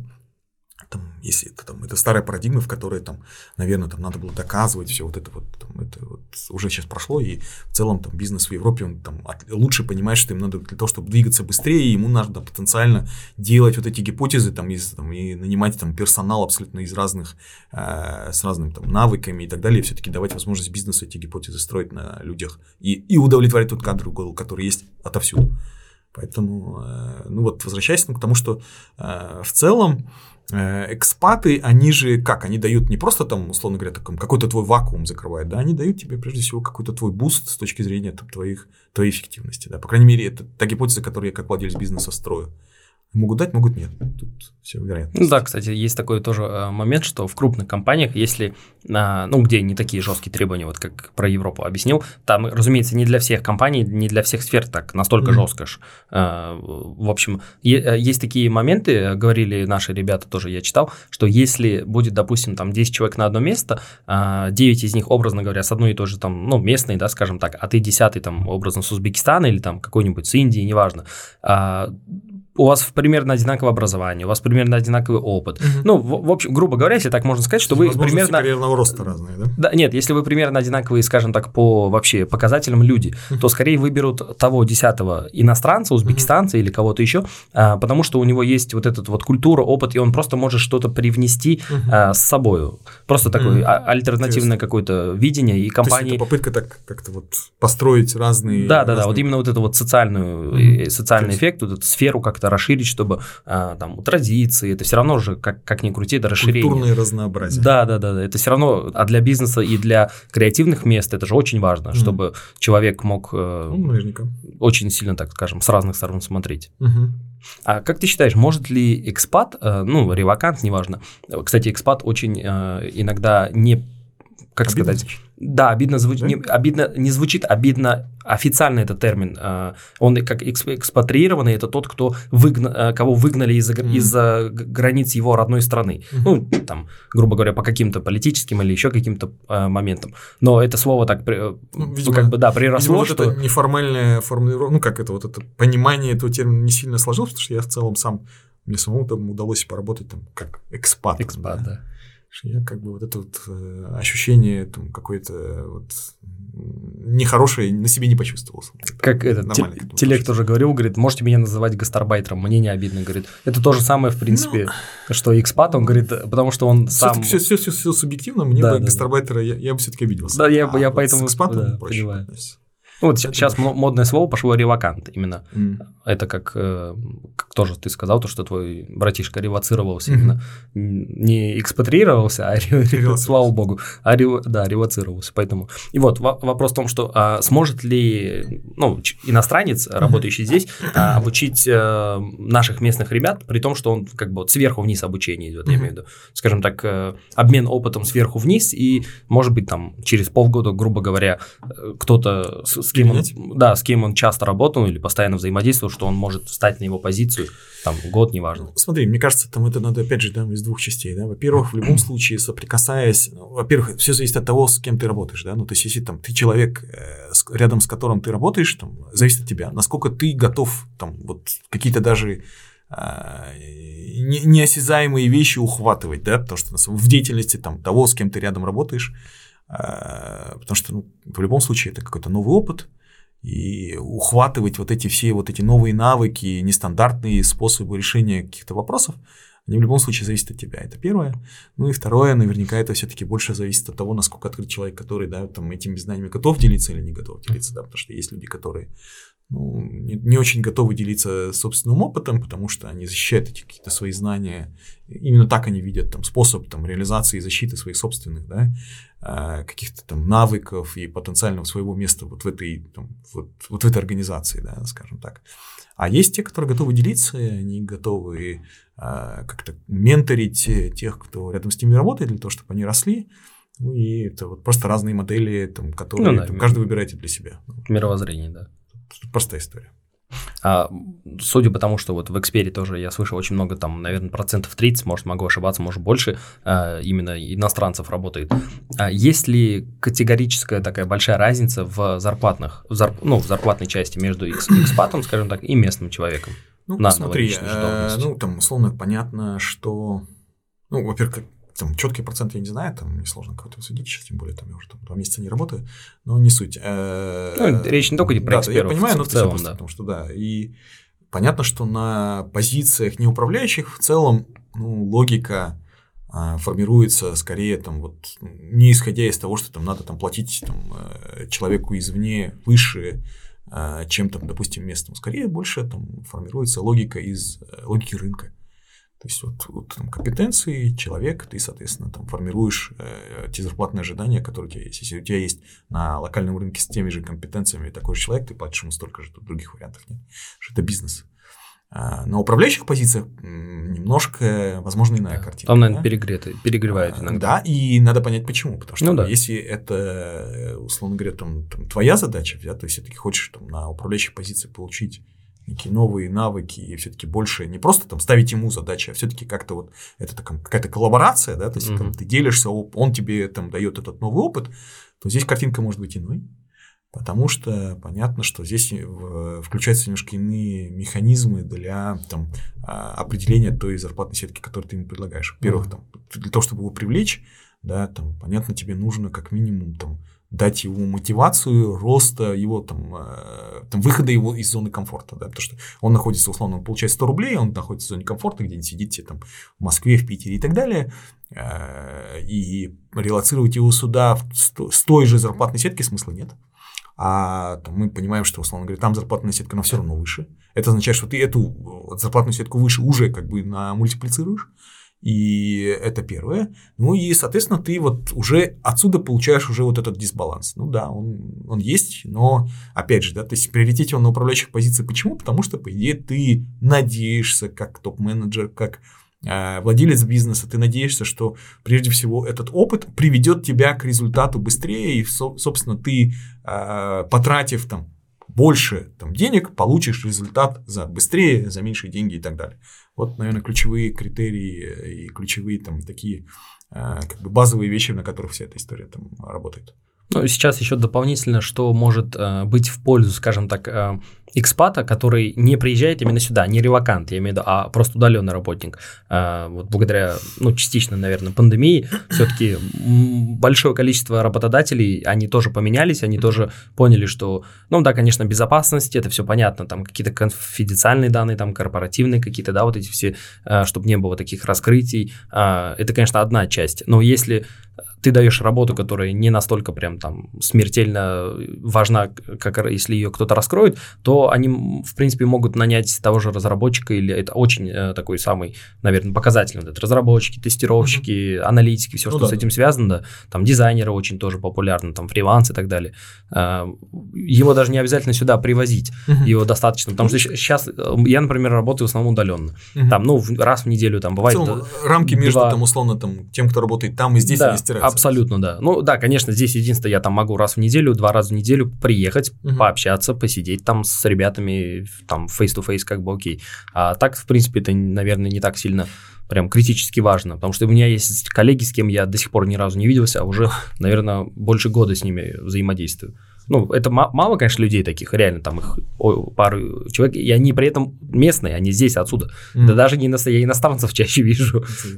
Не, ну, здесь э, понятно, что вот э, рынок, там, условно, там, исполнительского труда, давай так его назовем, да, там разработчики, там тестировщики, понятно, что он глобализирован, да, то есть и получается, что сейчас в целом мы вот как-то его так или иначе сейчас там придем к некой картинке, в которой там, вне зависимости от локации, плюс-минус ну, сгладится, да? сгладится, да.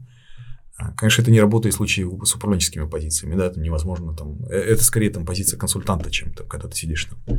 Э, фраза звучит следующим образом, да, giving advice is not the same as owning product, то есть консультировать это не то, что там им, э, как бы делать этот продукт mm-hmm, и да, работать самому, с ним, да. да, потому что там, сидя там, там где-нибудь там за бугром, это одна история. Когда ну, не так вовлечен этот, туда. Да, да, когда да. ты в этом продукте сам, ты собираешь эту историю, это немножко другая история, поэтому до управленческой позиции это не работает.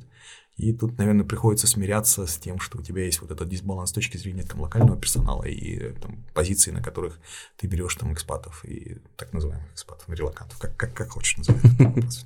Ну, почему-то странно, вот э, тоже как раз если вот затрагивать тему Apple, да, они очень э, как бы как принуж... не принуждать, не могу так сказать, они стараются, чтобы их сотрудники все-таки работали в офисе. Ну вот mm-hmm. как только пандемия, вот эти все моменты послабления были, они сразу всех максимально э, старались mm-hmm. в офис э, привести, чтобы, потому что для них важно взаимодействие, чтобы они ну все... Ну, да, другая культура. Да, ну, друг, совершенно другая. При том, что в соседней же, там, э, в соседнем же здании, грубо говоря, там не так далеко Microsoft, они говорят, вы можете работать э, полнедели из дома. Или хотите, вообще можете работать полностью там один раз в неделю приезжайте и все, что-то. Или там еще и перевели на четырех э, этот, э, дневную рабочую неделю, насколько я знаю, это mm-hmm. вообще, конечно. При том, что они говорят, у них не сильно сократился, э, скажем, день? да, не-не, не сильно сократился э, эффективность не сильно mm-hmm. сократилась при этом, что они за те же 4 дня успевают тоже, что за те же 5 дней до этого.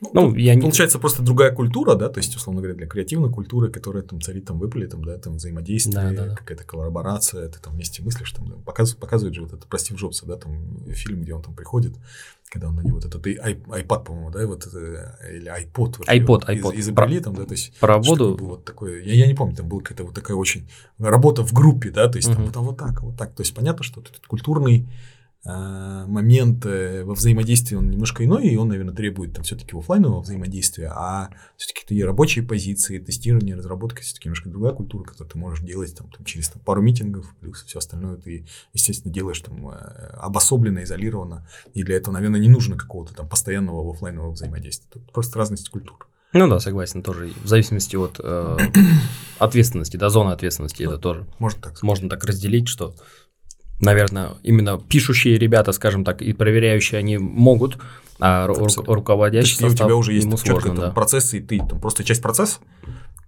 какого-то там задизайненного, да, то есть одна mm-hmm. история, когда ты там действительно это просто творческие там, натуры, и две сидят там, и это немножко другая картина. Ну да, они любят все-таки где-то в кофейне, может посидеть, э, там, коворкинг, пообщаться, хотя это тоже, в принципе, офис, но некоторые из них, вот я Абсолютно. тоже э, с ребятами общался, у них тоже удаленка, там, EPAM, еще другие компании, там, IT э, Hard, и я говорю, вы удаленно работаете? Они говорят, нет, я не могу дома работать. Mm-hmm. Я, говорю, только в офисе работаю. Ну, mm-hmm. причем, причем нас вообще ни разу не принуждают, работайте дома, mm-hmm. не обязательно приезжать в офис. Он говорит, ну, в офисе я могу работать, дома у меня что-то не получается. У меня не, не, не сказать, что наоборот, но дома я уверен, что я чувствую, что у меня продуктивность на, ну, там, в разы, да, в разы выше, чем в офисе. В, раньше я это понял, вот в банке работал, э, когда мы перешли на Э, удаленный режим из-за пандемии, mm-hmm. я вот прям очень э, сильно заметил, что у меня продуктивность действительно выросла. Mm-hmm. Я стал более, так, как, как бы сказать, ну, менее, меньше стрессовым стал, так как э, все-таки вот эти все пробки, о которых тоже говоришь, э, там, подкасты, то, что слушаешь, э, я не знаю. Ну, просто разные, все мы, все мы разные, да, каждому да, да. из нас нужно там некое определенное там состояние вокруг для того, чтобы эффективно работать. Кто-то, например, тоже иногда там дома там, может там менее эффективно, чем, допустим, там, в офисе, где у тебя там совсем немножко другое пространство. Просто разность взаимодействия, разность ощущений, она могут быть абсолютно разные. Ну да, вот, а, по-моему, кстати, если я не ошибаюсь, сотрудники Твиттера попросили э, после пандемии оставить э, вариант работать вот всех удаленно. А, все удаленно, да. Mm-hmm. И насколько я помню, как раз вот Джек э, Дорси этот разрешил им по их желанию, хотите полностью работать, хотите там приезжайте, как хотите. Так что вот, вот это вот э, негативный, скажем так, сценарий с э, пандемией для многих э, отраслей очень позитивно по итогу сказался. Uh-huh. Многие компании там в клике, например, и до этого, оказывается, была удаленка, ну, по желанию, я просто не знал об этом. А, я думал, что это из-за пандемии поменяли, но, оказывается, оно было и до. Uh-huh. Но многие компании теперь, это такой, для меня лично был бы важный пунктик э, удаленной возможности работы. Потому что сейчас там Согласен. уже тоже хорошая, хорошая полезная штука. Другое просто, что если ты э, спрашиваешь меня там в проекции там, рабочего процесса, просто если там с, посмотреть там с того опыта, который у меня есть, честно, очень часто, наверное, вот офлайновые все-таки вот эти там э, как бы все-таки сборы, да, они там все-таки дают несколько другую эффективность, да, поэтому там собрать там чисто удаленную команду сложнее на порядок, чем, допустим, собрать такой гибридный формат. И, что... если, если ты имеешь в виду про именно совещательную часть да. работы, то, разумеется, я с этим не спорю, да, я также провожу совещания в офисе, а, как правило, если это там что-то более важное. Если это какие-то мелочи, то можно и там по зуму ну, созвониться ну, на 5 минут. Такой гибридный формат, он, наверное, как да, да, да. более там действительно там релевантный, потому что на самом деле там в онлайне не всегда там все-таки, ну, мы все-таки все люди, да, тем более там если там управленец, там руководитель проекта и так далее, то все-таки ты должен э, как-то эмоциональную составляющую учитывать, да, то есть ты там должен какие-то невербальные вещи тоже Да, ощущать, да, да, да, то есть это не только там, там, что сделал, раз, два, три, четыре, Да, пять. сделал, не сделал, все, да, да. то есть надо все-таки учитывать некую специфику невербального общения, поэтому, наверное, вот надо делать. А, знаю то, что у тебя есть интерес к подкастам, к их продакшену. А, хотел бы запустить свой подкаст?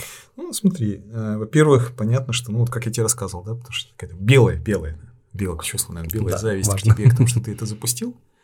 А, Я действительно смотрел там твои подкасты, ну, и слушал их. а, Там, вот, ну, как Байбек Шайхов, это очень, ну, понятно, это личность, да, там, поэтому не, не послушать этот подкаст тоже неправильно. Вот, слушал вот коллегу твоего, там, или там предыдущего коллегу, ну, или там друга Георгия. А, э, да-да-да. который, да. Друг, да.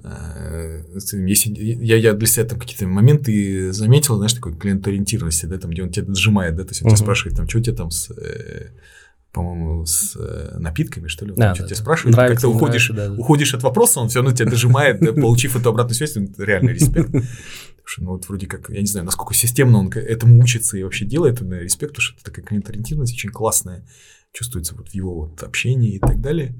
Вот. э, То есть, ну, возвращаясь, да, то есть, ну, как бы там действительно по белой теме завидно. Ну, с другой стороны, э, рассматривать это как бизнес-проект, я не очень уверен и не, вообще не верю в то, что эта история монетизируется. У меня есть э, очень любимый подкаст там, российский, да, там называется «Либо-либо». Они сейчас уже не выпускаются, просто владелец увидел в Тбилиси, когда ездил там на Мартовский, да, в связи с этими событиями, они, скорее всего, ну, как бы просто уже прекратили пока пока, да. временную деятельность. А, Подкаст очень интересный с точки зрения того, что они выпускают подкаст про то, как они делают бизнес с подкастами. Вообще классная тема вообще. Э, Вот. И, э, наверное, вот э, там, как хобби, наверное, да, но как бизнес, я не уверен, может быть, как, там, как некий там бизнес-сателлит, да, который поз- позволяет тебе там э, как-то там решать нетворкинг, э, там, так или иначе там, делать тебе, там, условно, расширять твою сеть контактов, Мгм. то есть позволяет тебе как-то вот, э, не знаю, там как-то за- засвечиваться в широкой публике, наверное, да. И, но вот, честно, пока вот я вот нахожусь в стадии такой, который там, э, скажем так, там, формирование такой свой бизнес, первой бизнес-гипотезы, наверное, скорее не хватит времени и сил. Ну да, согласен. А если касаться того, а что бы вот, условно говоря, чисто гипотетически, да, вдруг, вот завтра вот здоровая тема, там, нормально, там, давай запустим подкасты, о чем бы я вообще хотел бы говорить вообще, да, это вот, наверное, вот почти скопировав эту теорию с либо-либо, я вот как начинающий бизнесмен, наверное, бы вот вообще э, говорил о том, что вот как вообще там вот делается бизнес, там условно там, опять же, такой чисто там э, фантазирует, да, там, Мгм. привлекал бы там, ну, там начинающий бизнесмен, там формулировка какой-то проблемы, возможно, там некого мастодонта из бизнеса, да, Мгм. такого очень влиятельного человека, который бы сказал, «Э, что это проблема, это же вся фигня. Вот. Ну и, наверное, там вот по этой проблематике приглашал бы эксперта, да, и там вот, вот в такой тройке бы делал подкаст. Мне кажется, было бы интересно. Ну, вот в частности, да, вот если там пример взять, да, вот, э, на самом деле, это, он, он, он меня гложет прямо сейчас, да, вот у меня как у э, там, начинающего бизнесмена, у меня вот в аутсорсинге финансовая служба, да, то есть я там, там аутсорсю там, свои все финансовые сервисы, и я прихожу, ну, несмотря на то, что э, они делают всю работу, ответственность в любом случае на мне, на мне да, Мгм. то есть там, а, а я как там стандартный управленец, я пытаюсь понять, а как мне эту историю контролировать, да, как выстроить Да, да, функцию контроля, да. А, На что прихожу и говорю, слушай, ну вот, окей, где чек-лист? Вот, что? Вот там в неделю вот эти отчеты, вот так, он так на меня смотрит, говорит, слушай, ну, это, говорит, вот не в нашей стране. Э, Я, я не понимаю, это недостаточная квалификация там, той службы, которую аутсорсю, или это действительно проблема все-таки, да, такая вот м, государственная, да, там, на, на- на общем, да, уровне, и я не могу это понять. И я же говорю, ну, то есть, вот, условно, если бы там это был там, вот такой вот такой диалог, да, отдельная такая взятая проблема, там их может быть много, там набор кадров, Ну да. там, и так далее, так далее. В- Да? То есть, мне кажется, было бы бизнесе, да. интересно, потому что, ну, как бы любой начинающий бизнесмен так или иначе сталкивается с какими-то абсолютно типовыми проблемами, да, то есть, Мгм. а, и как-то вот послушать об этом, пока ты там вот ездишь в машине, интересно же, да, то есть, там, ну, бизнесмен бы сказал, «Не, не парься, там, вот там, вот туда-туда сходи, они там четко все делают, там, или вот там, почитай там, условно говоря, там, параграф 2.3, все, все нормально. Вот, и, наверное, было бы вот интересно, и в целом, ну, вот, там, наверное, я вот, вот, может быть, не сам, но в коллаборацию такую историю бы я бы зашел. Очень, Вот так. очень прикольно, необычно, интересно. Да, Прикольно. А вот э, услышал то, что сказал, что сложно будет, наверное, по твоему мнению, э, монетизировать подкаст. Да. Я частично с этим не знаю, с- я просто- соглашусь, нет, я- соглашусь. Я, же в этой бизнес-модели не существует, потому что мне сложно понять вообще. Я не до конца понимаю вообще бизнес-модель. Бизнес-модель с точки зрения того, что где деньги, а как там деньги. Я- я ну, в основном, понимаю. насколько я втыкался. знаю, это вот э, идет, как правило, это идет спонсорский э, проект совместно с кем-то. Реклама. Допустим, там либо реклама, либо э, кто-то может спонсировать э, тебя там какая-то компания крупная, например, да, как- чтобы ты просто говорил, что при поддержке вот этой компании, там, например, я вот сейчас вижу то, что э, там Ego, он, например, э, TBC очень, ну, постоянно там взаимосвязь, и TBC его э, рекламит, и у него на превьюшках, э, и там еще где-то везде указывается TBC. Они очень сильно в этом заинтересованы, они двигают, э, задают там, э, при, при том, что они практически сильно, как бы сказать так, в этом, наверное, и не участвуют, я имею в виду, э, внутрь не залазит, так чисто вот на поверхности, там какое-то спонсорство, дополнительная реклама, Э, как, как один из таких, в принципе, вариантов. Возможно, возможно, э, там, еще раз, да, то есть это скорее такая моя позиция, в которой я нахожусь, да, понятно, что там люди в продакшене этих историй, там, для них эта бизнес-модель более прозрачнее, они гораздо продвинутее, чем я, и это нормальная ситуация. Я все-таки больше там айтишник айтишником, да, и это для меня такое сопутствующие, там, сопутствующие знания, которые я получаю, ну, в частности, вот от тебя, да, там, и так далее. Поэтому для меня пока вот эта бизнес-модель непонятна, я, я не понимаю. Еще, еще могу добавить то, что, а, к сожалению, нету, не, нету возможности а, включить монетизацию на многих именно подкаст-площадках а, через... Что, что это значит? Ну, я имею в виду смысле, для получать Узб- деньги Да, Узбекистан, так как мы с Узбекистана, это нужно как-то регистрироваться там, допустим, в России, в той же еще где-то, но теперь и там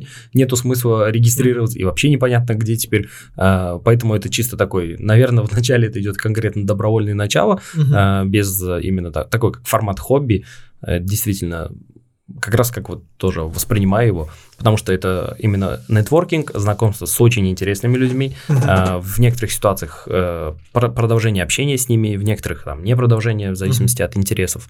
Вот, а так самое главное это, конечно, и самое, что для меня лично важно, да, потому что я ка- каждому гостю, когда готовлюсь, я по-любому что-то очень интересное, новое С- точно узнаю.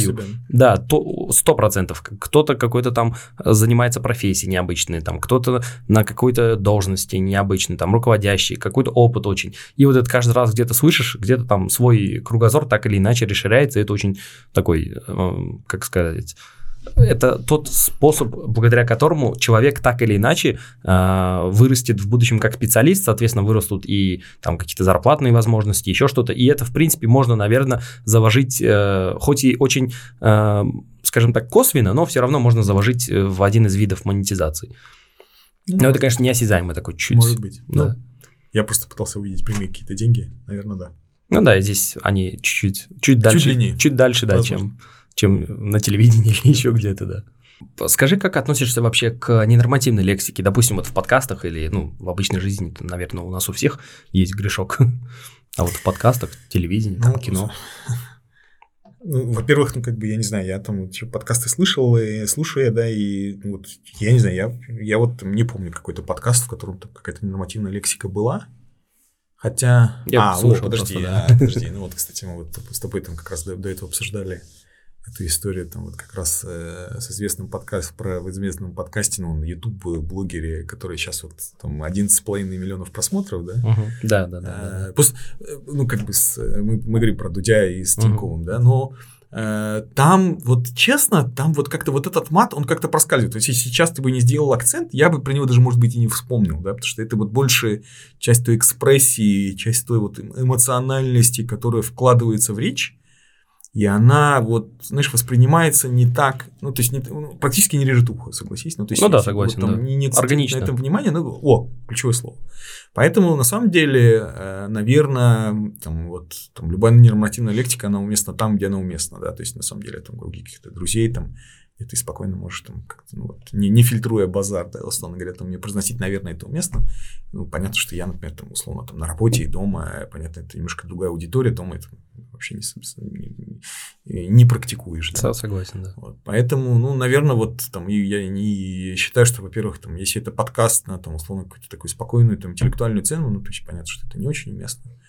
А, мой, мой там критерий добра, да. Если это условно про то, как ты вот экспрессивно рассказываешь про твое внутреннее душевное состояние, ну, наверное, наверное, тут ну, можно, можно позволить. Хотя кто мы такие, да, чтобы позволять Ну да. историю? Просто мы а, как бы свой, э, свой внутренний вот этот Мы критерий на настраиваем, да, да. да, настраиваем на себя, и для меня это вот ну, выглядело вполне органично. То есть я скорее вот пытался вслушаться все-таки в тот контент, в ту мысль, которую человек пытался все-таки донести до, до меня, да, то есть ну, поэтому я был все-таки мой фильтр был по-другому настроен.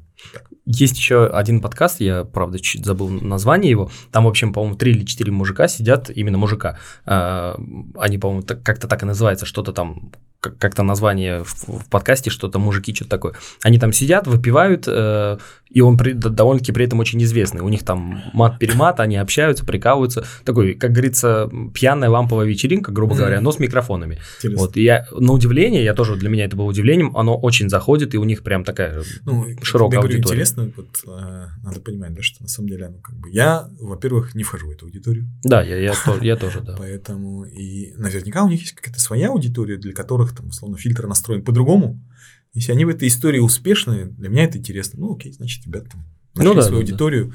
Дай бог всем нам найти свою аудиторию, там, каждому в этой, в этой истории как бы быть вот как-то вот правильно э, ориентированы на то, там, что можно там излагать, там, что можно сказать правильно, что неправильно. Так что Ну да, тем более, учитывая, наверное, а, русский язык, мне кажется, а, для русского языка мат это не столько а, касательно речи, сколько касательно эмоций, как мне кажется. Потому что иногда, ну, Наверно, если, да. если будешь очень долго объяснять что-то вот плохое, что произошло, можно Мгм. просто одно слово сказать. И, и оно очень, да, ну, все люди с определенной еще интонацией. а, Мгм. И не просто слово прям да, с каменным с фейс э, палмом сказать там какой-то мат, На- мат. на- Напоминает такой э, бородатый анекдот про то, когда э, пытались понять вообще, да, там, почему, собственно, да, там управляющие команды там русских офицеров там доходят быстрее. Я, да. по-моему, понял, о чем Да. ты, да, про Т3. Вот, Ну, потому что на самом деле там условно говоря, да, там, да, да. вроде как бы у них они длиннее, но почему-то доходят быстрее, но без учета там ненормативной лексики. Да, да, Когда да, ее да. принимаешь во внимание, тогда все меняется кардинально. Поэтому, ну, наверное, да, ты прав. в том Это когда это немцы не больше- понимали, почему танки быстрее их обходят и Да. быстрее справляются. Команд- Ну, это же байка. Это Да, да, такой да. бородатый анекдот, который все так любят. э. Ну да, он подчеркивает тот факт, что на самом деле эта история скорее больше про то, как ты изображаешь эмоции. Опять же, там, э, надо там, прежде всего выбирать аудиторию, да, при- в которой ты это делаешь. Там, понятно, что там, мы с тобой, наверное, можем тут экспрессию изобразить, да, но Мгм.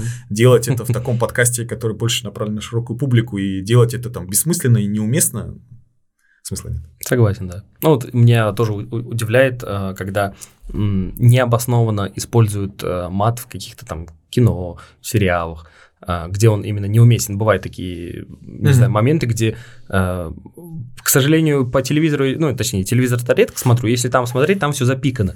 Но если посмотреть на Ютубе, э, там можно посмотреть, как говорится, нецензурная версия, без, без цензуры, Вот, свободная. Даже, даже вот знаешь, вот ты рассказываешь, не могу себе там даже вот, может быть, я просто действительно на этом не акцентирую внимание, да, все-таки ты как человек, который занимается подкастом, но я вот э, как-то вот отдельно, чтобы зафиксировать себе там кейс, где там вот он вот как-то неуместно что-то сказал, вот не могу. Потому что, ну вот единственный кейс, Мгм. который мы с тобой вспомнили, это вот тот, ну, и там в целом все было так. Ну, там нет-нет, Очень- встречается у него во всех выпусках. Я много, почти, почти что там 96% выпусков его посмотрел, Дудя. А, там во многих выпусках есть... э, В смысле, и- и исходит он скорее от интервью Эра. Ера, да, от- именно от Дудя часто. Он- Мгм. Когда вот бывает там какая-то тема такая Мгм. бо- бол- болезненная, да, Мгм. бывает э, он, или просто обозначение общей ситуации в стране, допустим. Интересно. Вот он э, иногда так не говорит. замечал. Вот честно, не замечал, видимо, это все-таки как А я, я вот очень подметил, что в основном, когда он говорит про Россию вне Москвы, Мгм. у него прям вот э, он использует аналог слова, короче, типа звездец. А, Он всегда это говорит, он говорит, э, ну, типа в России вот, и он говорит, что ты на это там скажешь, что ты думаешь я, я этому не, поводу. небольшой поклонник там этого, честно, там, э, этого там, деятеля, да, скажем Мгм. так. Э, ну, Просто там есть отдельные личности, с кем он берет интервью, которые действительно Да, я согласен, Там, да. там, там про Акунина посмотрел, ну, чем- Тим Тиньков. Ну, там, там действительно, там скорее вот интервьюируемый действительно вызывает интерес. Но надо признать, что в целом как бы он, он, он не портит картинку, да, то есть он не, не заглушает интервьюируемого, он дает там в целом э, возможность интервьюируемому там вы- выложить там то, что интервьюируемый хочет донести до аудитории. И это, мне кажется, там, ключевое его качество.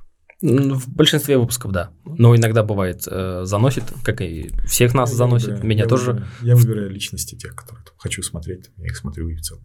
А я некоторых личностей просто не знаю. Мне интересно очень. Я смотрю там, допустим, либо большое количество просмотров, либо наоборот очень мало. И мне это привлекает тем, что э, неужели этот человек, э, ну, может быть, не... А потом я смотрю и думаю, что, блин, ну, очень жалко, что вот у этого какого-то образно рэпера, который делает не очень хороший, как нам абс- абсолютно субъективное мое мнение, контент, э, совершенно там аморальный и так далее, а у него там 20, допустим, миллионов просмотров, да, а у соседнего выпуска, который там какой-нибудь, э, не знаю, там известный режиссер или там еще какой-нибудь там деятель науки, да, который очень интересно там размышляет о будущем, о жизни, там, о Марсе, неважно о чем-то, космосе, у него 2 миллиона. И вот ты думаешь, ну, по-моему, людям сейчас нужно Я- чуть-чуть... Я, я, я вообще в этой истории ничего не понимаю. У меня дочь, по-моему, понимает лучше, чем я в этой, в этой истории, потому что она, она очень хорошо разбирается во всех этих там инфлюенсерах, так называемых. А я, Да, да, я плохо разбираюсь, честно. Ну, просто мне, у меня он э, частично был как референс э, для вообще, ви- точнее, не, не только Как- он, Как а модель, в которой надо стремиться. Не- нет, неправильно, немножечко не так. Не стремиться, а просто э, один из референс, од- одна из видов моделей, М. которые так и вот я там, например, его Как- как смотрел. надо построить, смысле. Как можно, как можно. Не как надо, а как можно. Потому что как надо это для них. Это они так э, выбирают. И Да, у них свои ошибки, свои там какие-то преимущества и так далее. Это у каждого э, есть и плюсы, и минусы. Там, например, местных э, блогеров тоже смотрел, того же вот Кирилла, там еще других. И я у многих из них стараюсь подметить, как не надо. Мгм. А, не как надо, наоборот, а как не надо. Как надо, надеюсь, там со временем сам научусь и, Интересно. да, скажем так, исходить Не- от не- другого. Не, не просто слепой копипаст, а больше такой анализ. Интересно. Да, на- наоборот, знаете, Ctrl-X. Я понял. вырезать вот это, вот это вырезать. Интересно. Ну, очень, в общем, ин- ин- интересная тема. Окей. А как вы вообще готовитесь а, к, и- ну, к выступлениям и относитесь к фейлам? Были ли фейлы? А, потому что наверняка у вас за более 20 лет опыта, и я сам видел тоже в интернете. в Фейлы видел? В, нет, в экспере выступления. Фейлы я а, не видел, потому что видел только несколько выступлений ваших, и они были, ну, твоих, точнее, не Ну, совсем длинные. Хорошо, просто смотри. э, на самом деле, там, да, можно я приведу плохой пример и, хороший, Да, да, чтобы как-то да, сбалансировать да, да, да. ситуацию. Потому что, смотри, на самом деле понятно, что э, вот там fail не fail, это скорее твое внутреннее состояние. То, как ты к этому относишься, это же про эту историю, да, Да, да, да, согласен? да. Э, В целом я внутри такой человек, э, вот, там, что мне обязательно надо подготовиться, да, мне сложно там вот как-то вот есть, есть люди, которые там спонтанно могут эту историю реализовать, я не такой, да, там, вот там байк, который там, помнишь, рассказывал, да, то есть, что в одиннадцатом году, когда там приезжал Ананд и э, играл вот э, партию выставочную с э, Касымджановым, Мгм.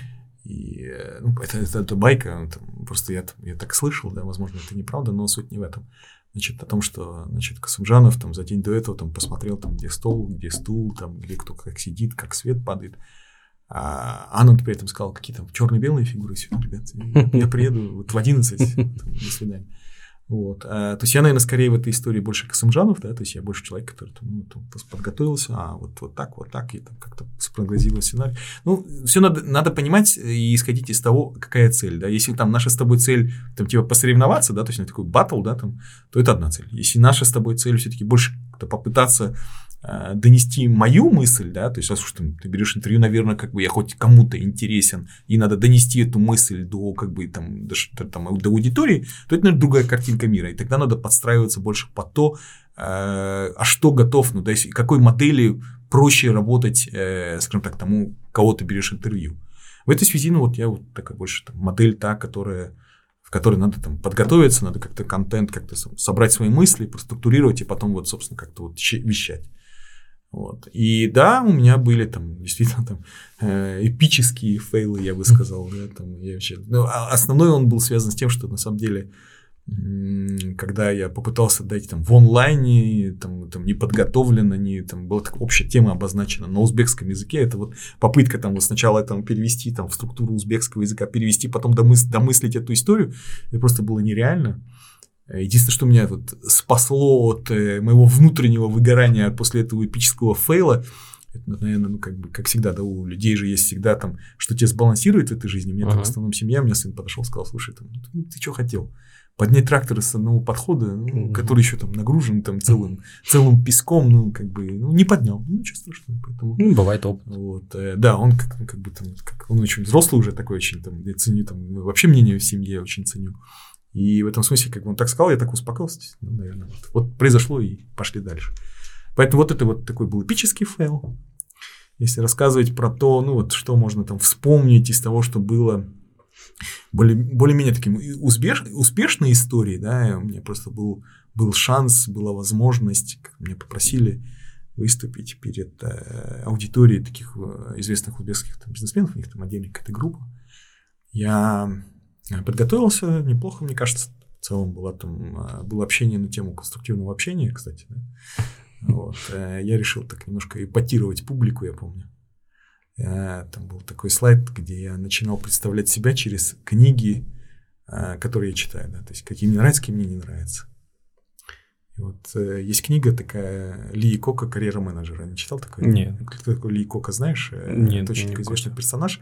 Ну, ну, наверняка знаешь, просто там, если смотрел этот фильм, который скороносный «Форд против Феррари», наверняка же смотрел. А, да, я да, а, там... знаю, но, значит, без да, ну, ты имени. Ассоциация, да. да. Угу. То есть Ли Кока это тот человек, который, собственно, вот в этом фильме, да, Форд против Феррари, собственно, там тащит эту команду, есть как бы вот этот вот его образ, да, такого вот светлого, толкового парня, есть образ там Генри Форда, который там руководит этим концерном там Форд. А, вот такая американская культура, которая показывает тебе проекцию, где там есть такой плохой там, руководитель и там э, владелец и такой, mm-hmm. такой мощный руководитель. Я, в общем, дерзнул и поти, решил эпатировать публику, сказав, что эта книга, а она такая, знаешь, икона вообще mm-hmm. там американского э, там, бизнеса. А я сказал, что ну, это мне, конечно, не нравится. Я добился своего результата, что все так, знаешь, так. Ну, в целом, надо, надо понимать, что кроме того, что эпатировать публику, да, я, в принципе, преследовал свою цель, да, то есть я действительно, мне не, э, для меня эта книга, там, не знаю, рекомендовать ее для прочтения или нет, но там в целом она разделилась на два таких водораздела. Э, про э, там, там, там есть рассказ о том, когда он там внутри Форда находится, там, как его берут, там, как он идет на повышение там, с позиции инженера. Там, Генри Акиаты, там просто для меня все. И в какой-то момент там Форд его увольняет, э, знаешь, он там переходит в Крайслер, и тогда он там говорит, о, он Форд, он расист, там, и так далее. Это, честно, для меня это вот какой-то был водораздел. И я понял, что в целом я не приемлю такую а, риторику, когда ты там ты уходишь с какого-то рабочего места и потом не ругаешься, да? Ну, даже не то, что ты ругаешься, а говоришь о том месте немножко так, вот, таких негативных uh-huh. тонах, да. А, такую небольшую отставку сделай, да, мы вот вроде как-то вот начали про выступление, да, еще таки чуть немножко вот про какую-то вот такую общую философию скажу, потому что на самом деле для меня вот есть какая-то общая благодарность. Мне кажется, это тот soft skill, которым, которому нас действительно не учат. Это тоже такая soft skill, потому что на самом деле, когда ты благодарен, мне кажется, тут в моем понимании, в моем миропонимании, это все-таки там тебе воздается тем, что ты там дальше как-то получаешь какие-то другие плюшки, да. Ну да, у нас принято ругать почему-то. Да, не вот знаю и... почему. Любого, причем предыдущего работодателя, при следующем, неважно, или... Не знаю почему, но не вот знаю, просто да. в моем миропонимании, в моем э, ощущение тех вещей, которые, там, в которых я существую, это все-таки немножко такой не, не, неправильная характеристика, о чем я, собственно, смел, смел в этом обществе сказать. Но в целом я просто почему, да, возвращаясь к этой теме, да, там, почему там, э, как позитивное это выступление воспринял, потому что в целом, ну, во-первых, мне удалось как-то вот публику, uh-huh, так, знаешь, uh-huh. так разбудить целом Потестировать, удалось, да, такой, да, как-то вот какой-то все-таки какие-то применить какие-то нестандартные ходы и в целом, ну, сказать, что там было куча негатива, нет, потому что, так что вот если говорить там о там, двух кейсах, там, success и failure, ну, вот, наверное, вот таких два кейса. Ну да, интересное, честное мнение, необычно. Ну и знаешь, один еще аспект, да, вот э, я, я вот, кстати, сейчас об этом подумал. Э, я, честно, ни, ни, никогда не думал о том, что в целом вот какие-то вот эти публичные мои выступления, они хоть как-то... Ну, понятно, что когда ты работаешь там, в большой компании, они же больше воспринимаются как некая такая маркетинговая история, да, то есть там продвижение. Я вот это вот несколько раз вообще в моей там карьере это было, когда там ко мне приходили и говорю, слушай, а вот ты знаешь, там, ну, в основном это экспаты, которых мы нанимали, говорят, ты знаешь, а вот там мы вас, мы вас знаем, там, мы вот где-то вот там что-то погуглили, uh-huh. посмотрели, там, что-то вы говорили и так далее, вот для меня было это удивительно, такой факт. Потому что я думал, что это больше такая, знаешь, там, выступил где-то там, знаешь, такой и фидбэк забыли, получил, да. и все забыл, как бы ушел. там, плохо, хорошо, там как-то для себя внутренне классифицировал эту историю, да, и пошел дальше, да. Но оказывается, нет, это имеет некий такой... Интернет все помнит. И, и, и интересный такой долгосрочный эффект. Ну, вот. Ну да, согласен. Это для любого человека такая копилочка в портфолио.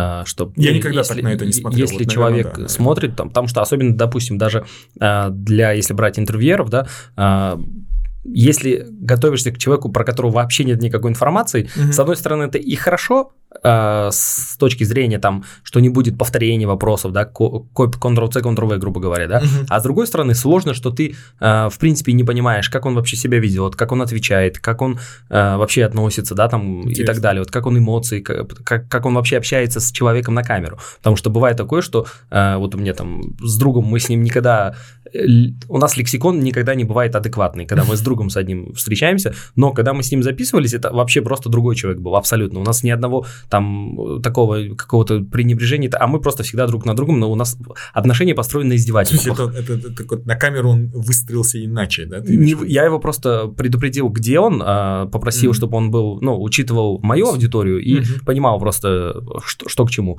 Он, э, про- на удивление для меня, я, не, я вообще не подозревал, что он Открылся может быть... с другой стороны. Да, что он может быть э, адекватным. Ну, это, конечно, шутки, это друг, я шучу, Аза, ты знаешь, о что я про тебя. Вот, и, ну, в итоге вот м, и ему, и мне, он тоже про меня так не думал. Он тоже не, он не, тоже же не знал, э, что я там адекватный, как, как говорится, для него. Ну, Не знаю, там, для меня там э, твой, твой- э, профайл не изменился, я, я тебе так скажу. Ну, то есть, Ну, да, я это просто- тебя, тебя именно таким, ну, как бы. Просто это, видите, разные. Это, это такой друг из совсем, как это, Из совсем совсем альтернатив- альтернативной жи- прошлого. да, жизни, скажем так. И это прикольно, когда ты можешь там Мгм. просто, про- грубо говоря, поорать просто и все, повеселиться. Вот Интересно. такой отдельный кейс.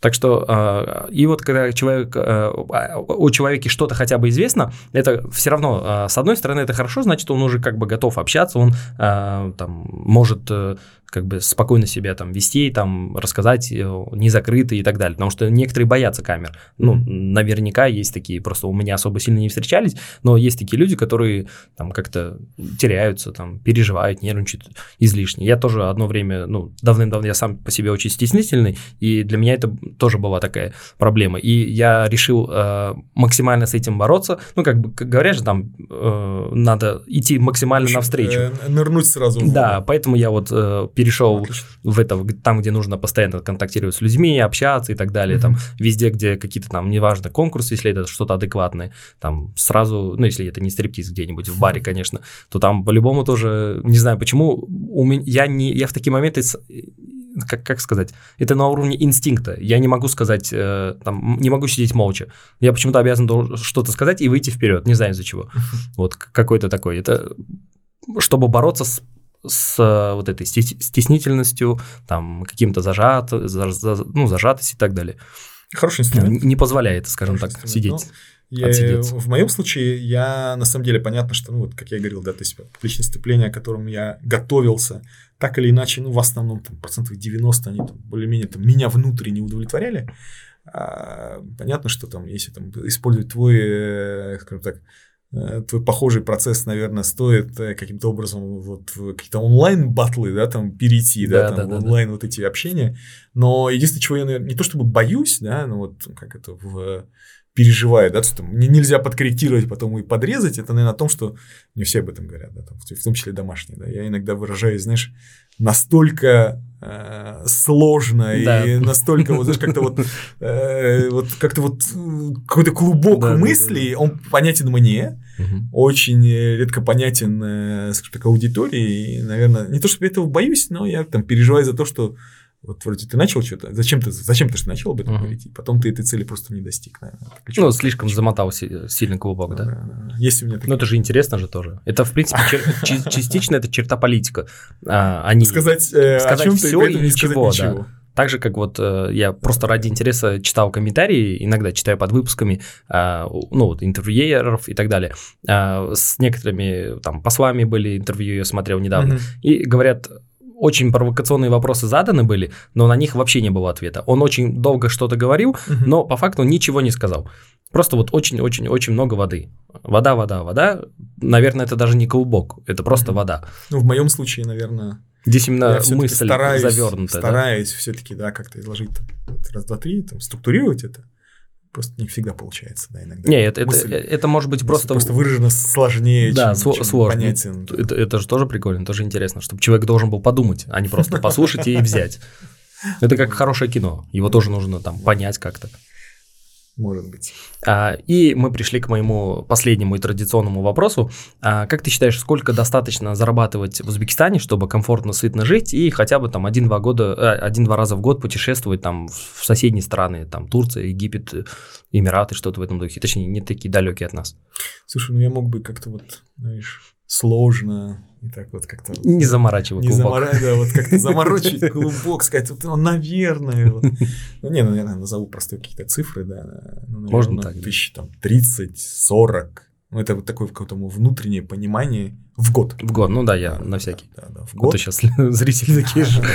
30 тысяч в месяц. Что просто? 30 тысяч, 40 тысяч в год. Да, это, мне кажется, такое очень... В целом, мне кажется, вот в той индустрии, в которой мы с тобой работаем, то в целом, ну, как бы какие-то достижимые цифры, и, ну, как бы не вот какой-то там предел мечтаний. А, и в целом, вот, как бы, ну, я надеюсь, что это послужит каким-то таким, знаешь, драйвером к тому, чтобы к этой истории стремились все, потому что найти индустрия действительно сейчас, в которой там можно вполне комфортно себя ощущать как в бытовых условиях, так и позволять себе какие-то там, скажем так, э, вещи, которых там, которые реализуют в том числе твои какие-то эмоциональные состояния, куда-то выезжать и так далее. Ну, какие-то там минимальные там мечты или что-то в этом духе. там, Ну, Машина, все- там, да, дом, от там. пределов мечтаний кому-то, может быть, там в космос хочется полететь, да, и ему, Мгм. наверное, вот этого и миллиарда не хватит, да. а кто-то, Да нет, почему? да. И Маск теперь будет 100 тысяч долларов будет стоить. Можно, и в, можно и в кредит полететь. Ну, мне кажется, там, э, для, там э, где, где 100 тысяч, там и миллиард, я не знаю, это как бы отдельный, отдельный разговор, да. Ну, возможно. Но и очень быстро от, и, и понятна цифра, что где-то плюс-минус в районе 3-4 тысячи. Для семьи э, там сколько человека? 3-4, наверное, да, Да. плюс-минус. Ну, это, опять же, какой-то мой расчет. Ну, а е- внутреннее да, это, это, это уже для это полноценной взрослой семьи. А если, допустим, возьмем одного человека, можем вот так отделить ради интереса. Ну, Парень, можно- девушка, можно без разницы. вот, э, как-то вот условно поделить. Ну, у меня вот, кстати, сын зарабатывает там, ну, тысячи, ну, тысячу полторы, наверное. Ну, слушай, он как-то ни в чем не нуждается с вами. Мгм. Да, там, в целом там спокойный и спокойно наверняка может реализовать все вот те мечтания, о которых ты говоришь, да, потому что, мне кажется, это Ну, спокойно. вот отлично, да, это вполне должно быть достаточно для средне- среднего возраста и среднего человека, если он один, конечно. Все, что дальше, там уже растет экспоненциально. Все верно. Спасибо большое тебе за время, за интересную беседу, очень необычно. Э, Многие такие моменты подискутировали, э, там что-то запустили на наши мозги немного поработать, э, что, надеюсь, и зрителям, и слушателям тоже будет не так сложно разворачивать все клубки, о которых мы сегодня говорили, им будут понятны и интересны эти темы. И спасибо за время, за то, что пришел и уделил время мне, и за то, что могу называть себя своим ментором. Спасибо тебе. Ну, я надеюсь, что там, во-первых, нам удалось с тобой хоть что-то донести, да, что-то полезное из этой истории э, выжить. Спасибо тебе. Я надеюсь, там, и хочу пожелать тебе, чтобы там, чтобы дуть не стал пределом именно с точки зрения количественных характеристик, да, то, что, ну, как бы, чтобы у тебя был всегда вот как такой экспоненциальный рост. Спасибо большое. Спасибо. Спасибо. Уважаемые зрители и слушатели подкаста про финансы, призываю вас оставлять реакции, делиться со своими друзьями, коллегами, ро- ро- родственниками, с кем поживаете. А, И комментируйте, это поможет э, продвижению канала, ставьте реакции, лайки, дизлайки, если вам что-то не нравится. И с вами мы еще обязательно увидимся. Всем до встречи и до свидания.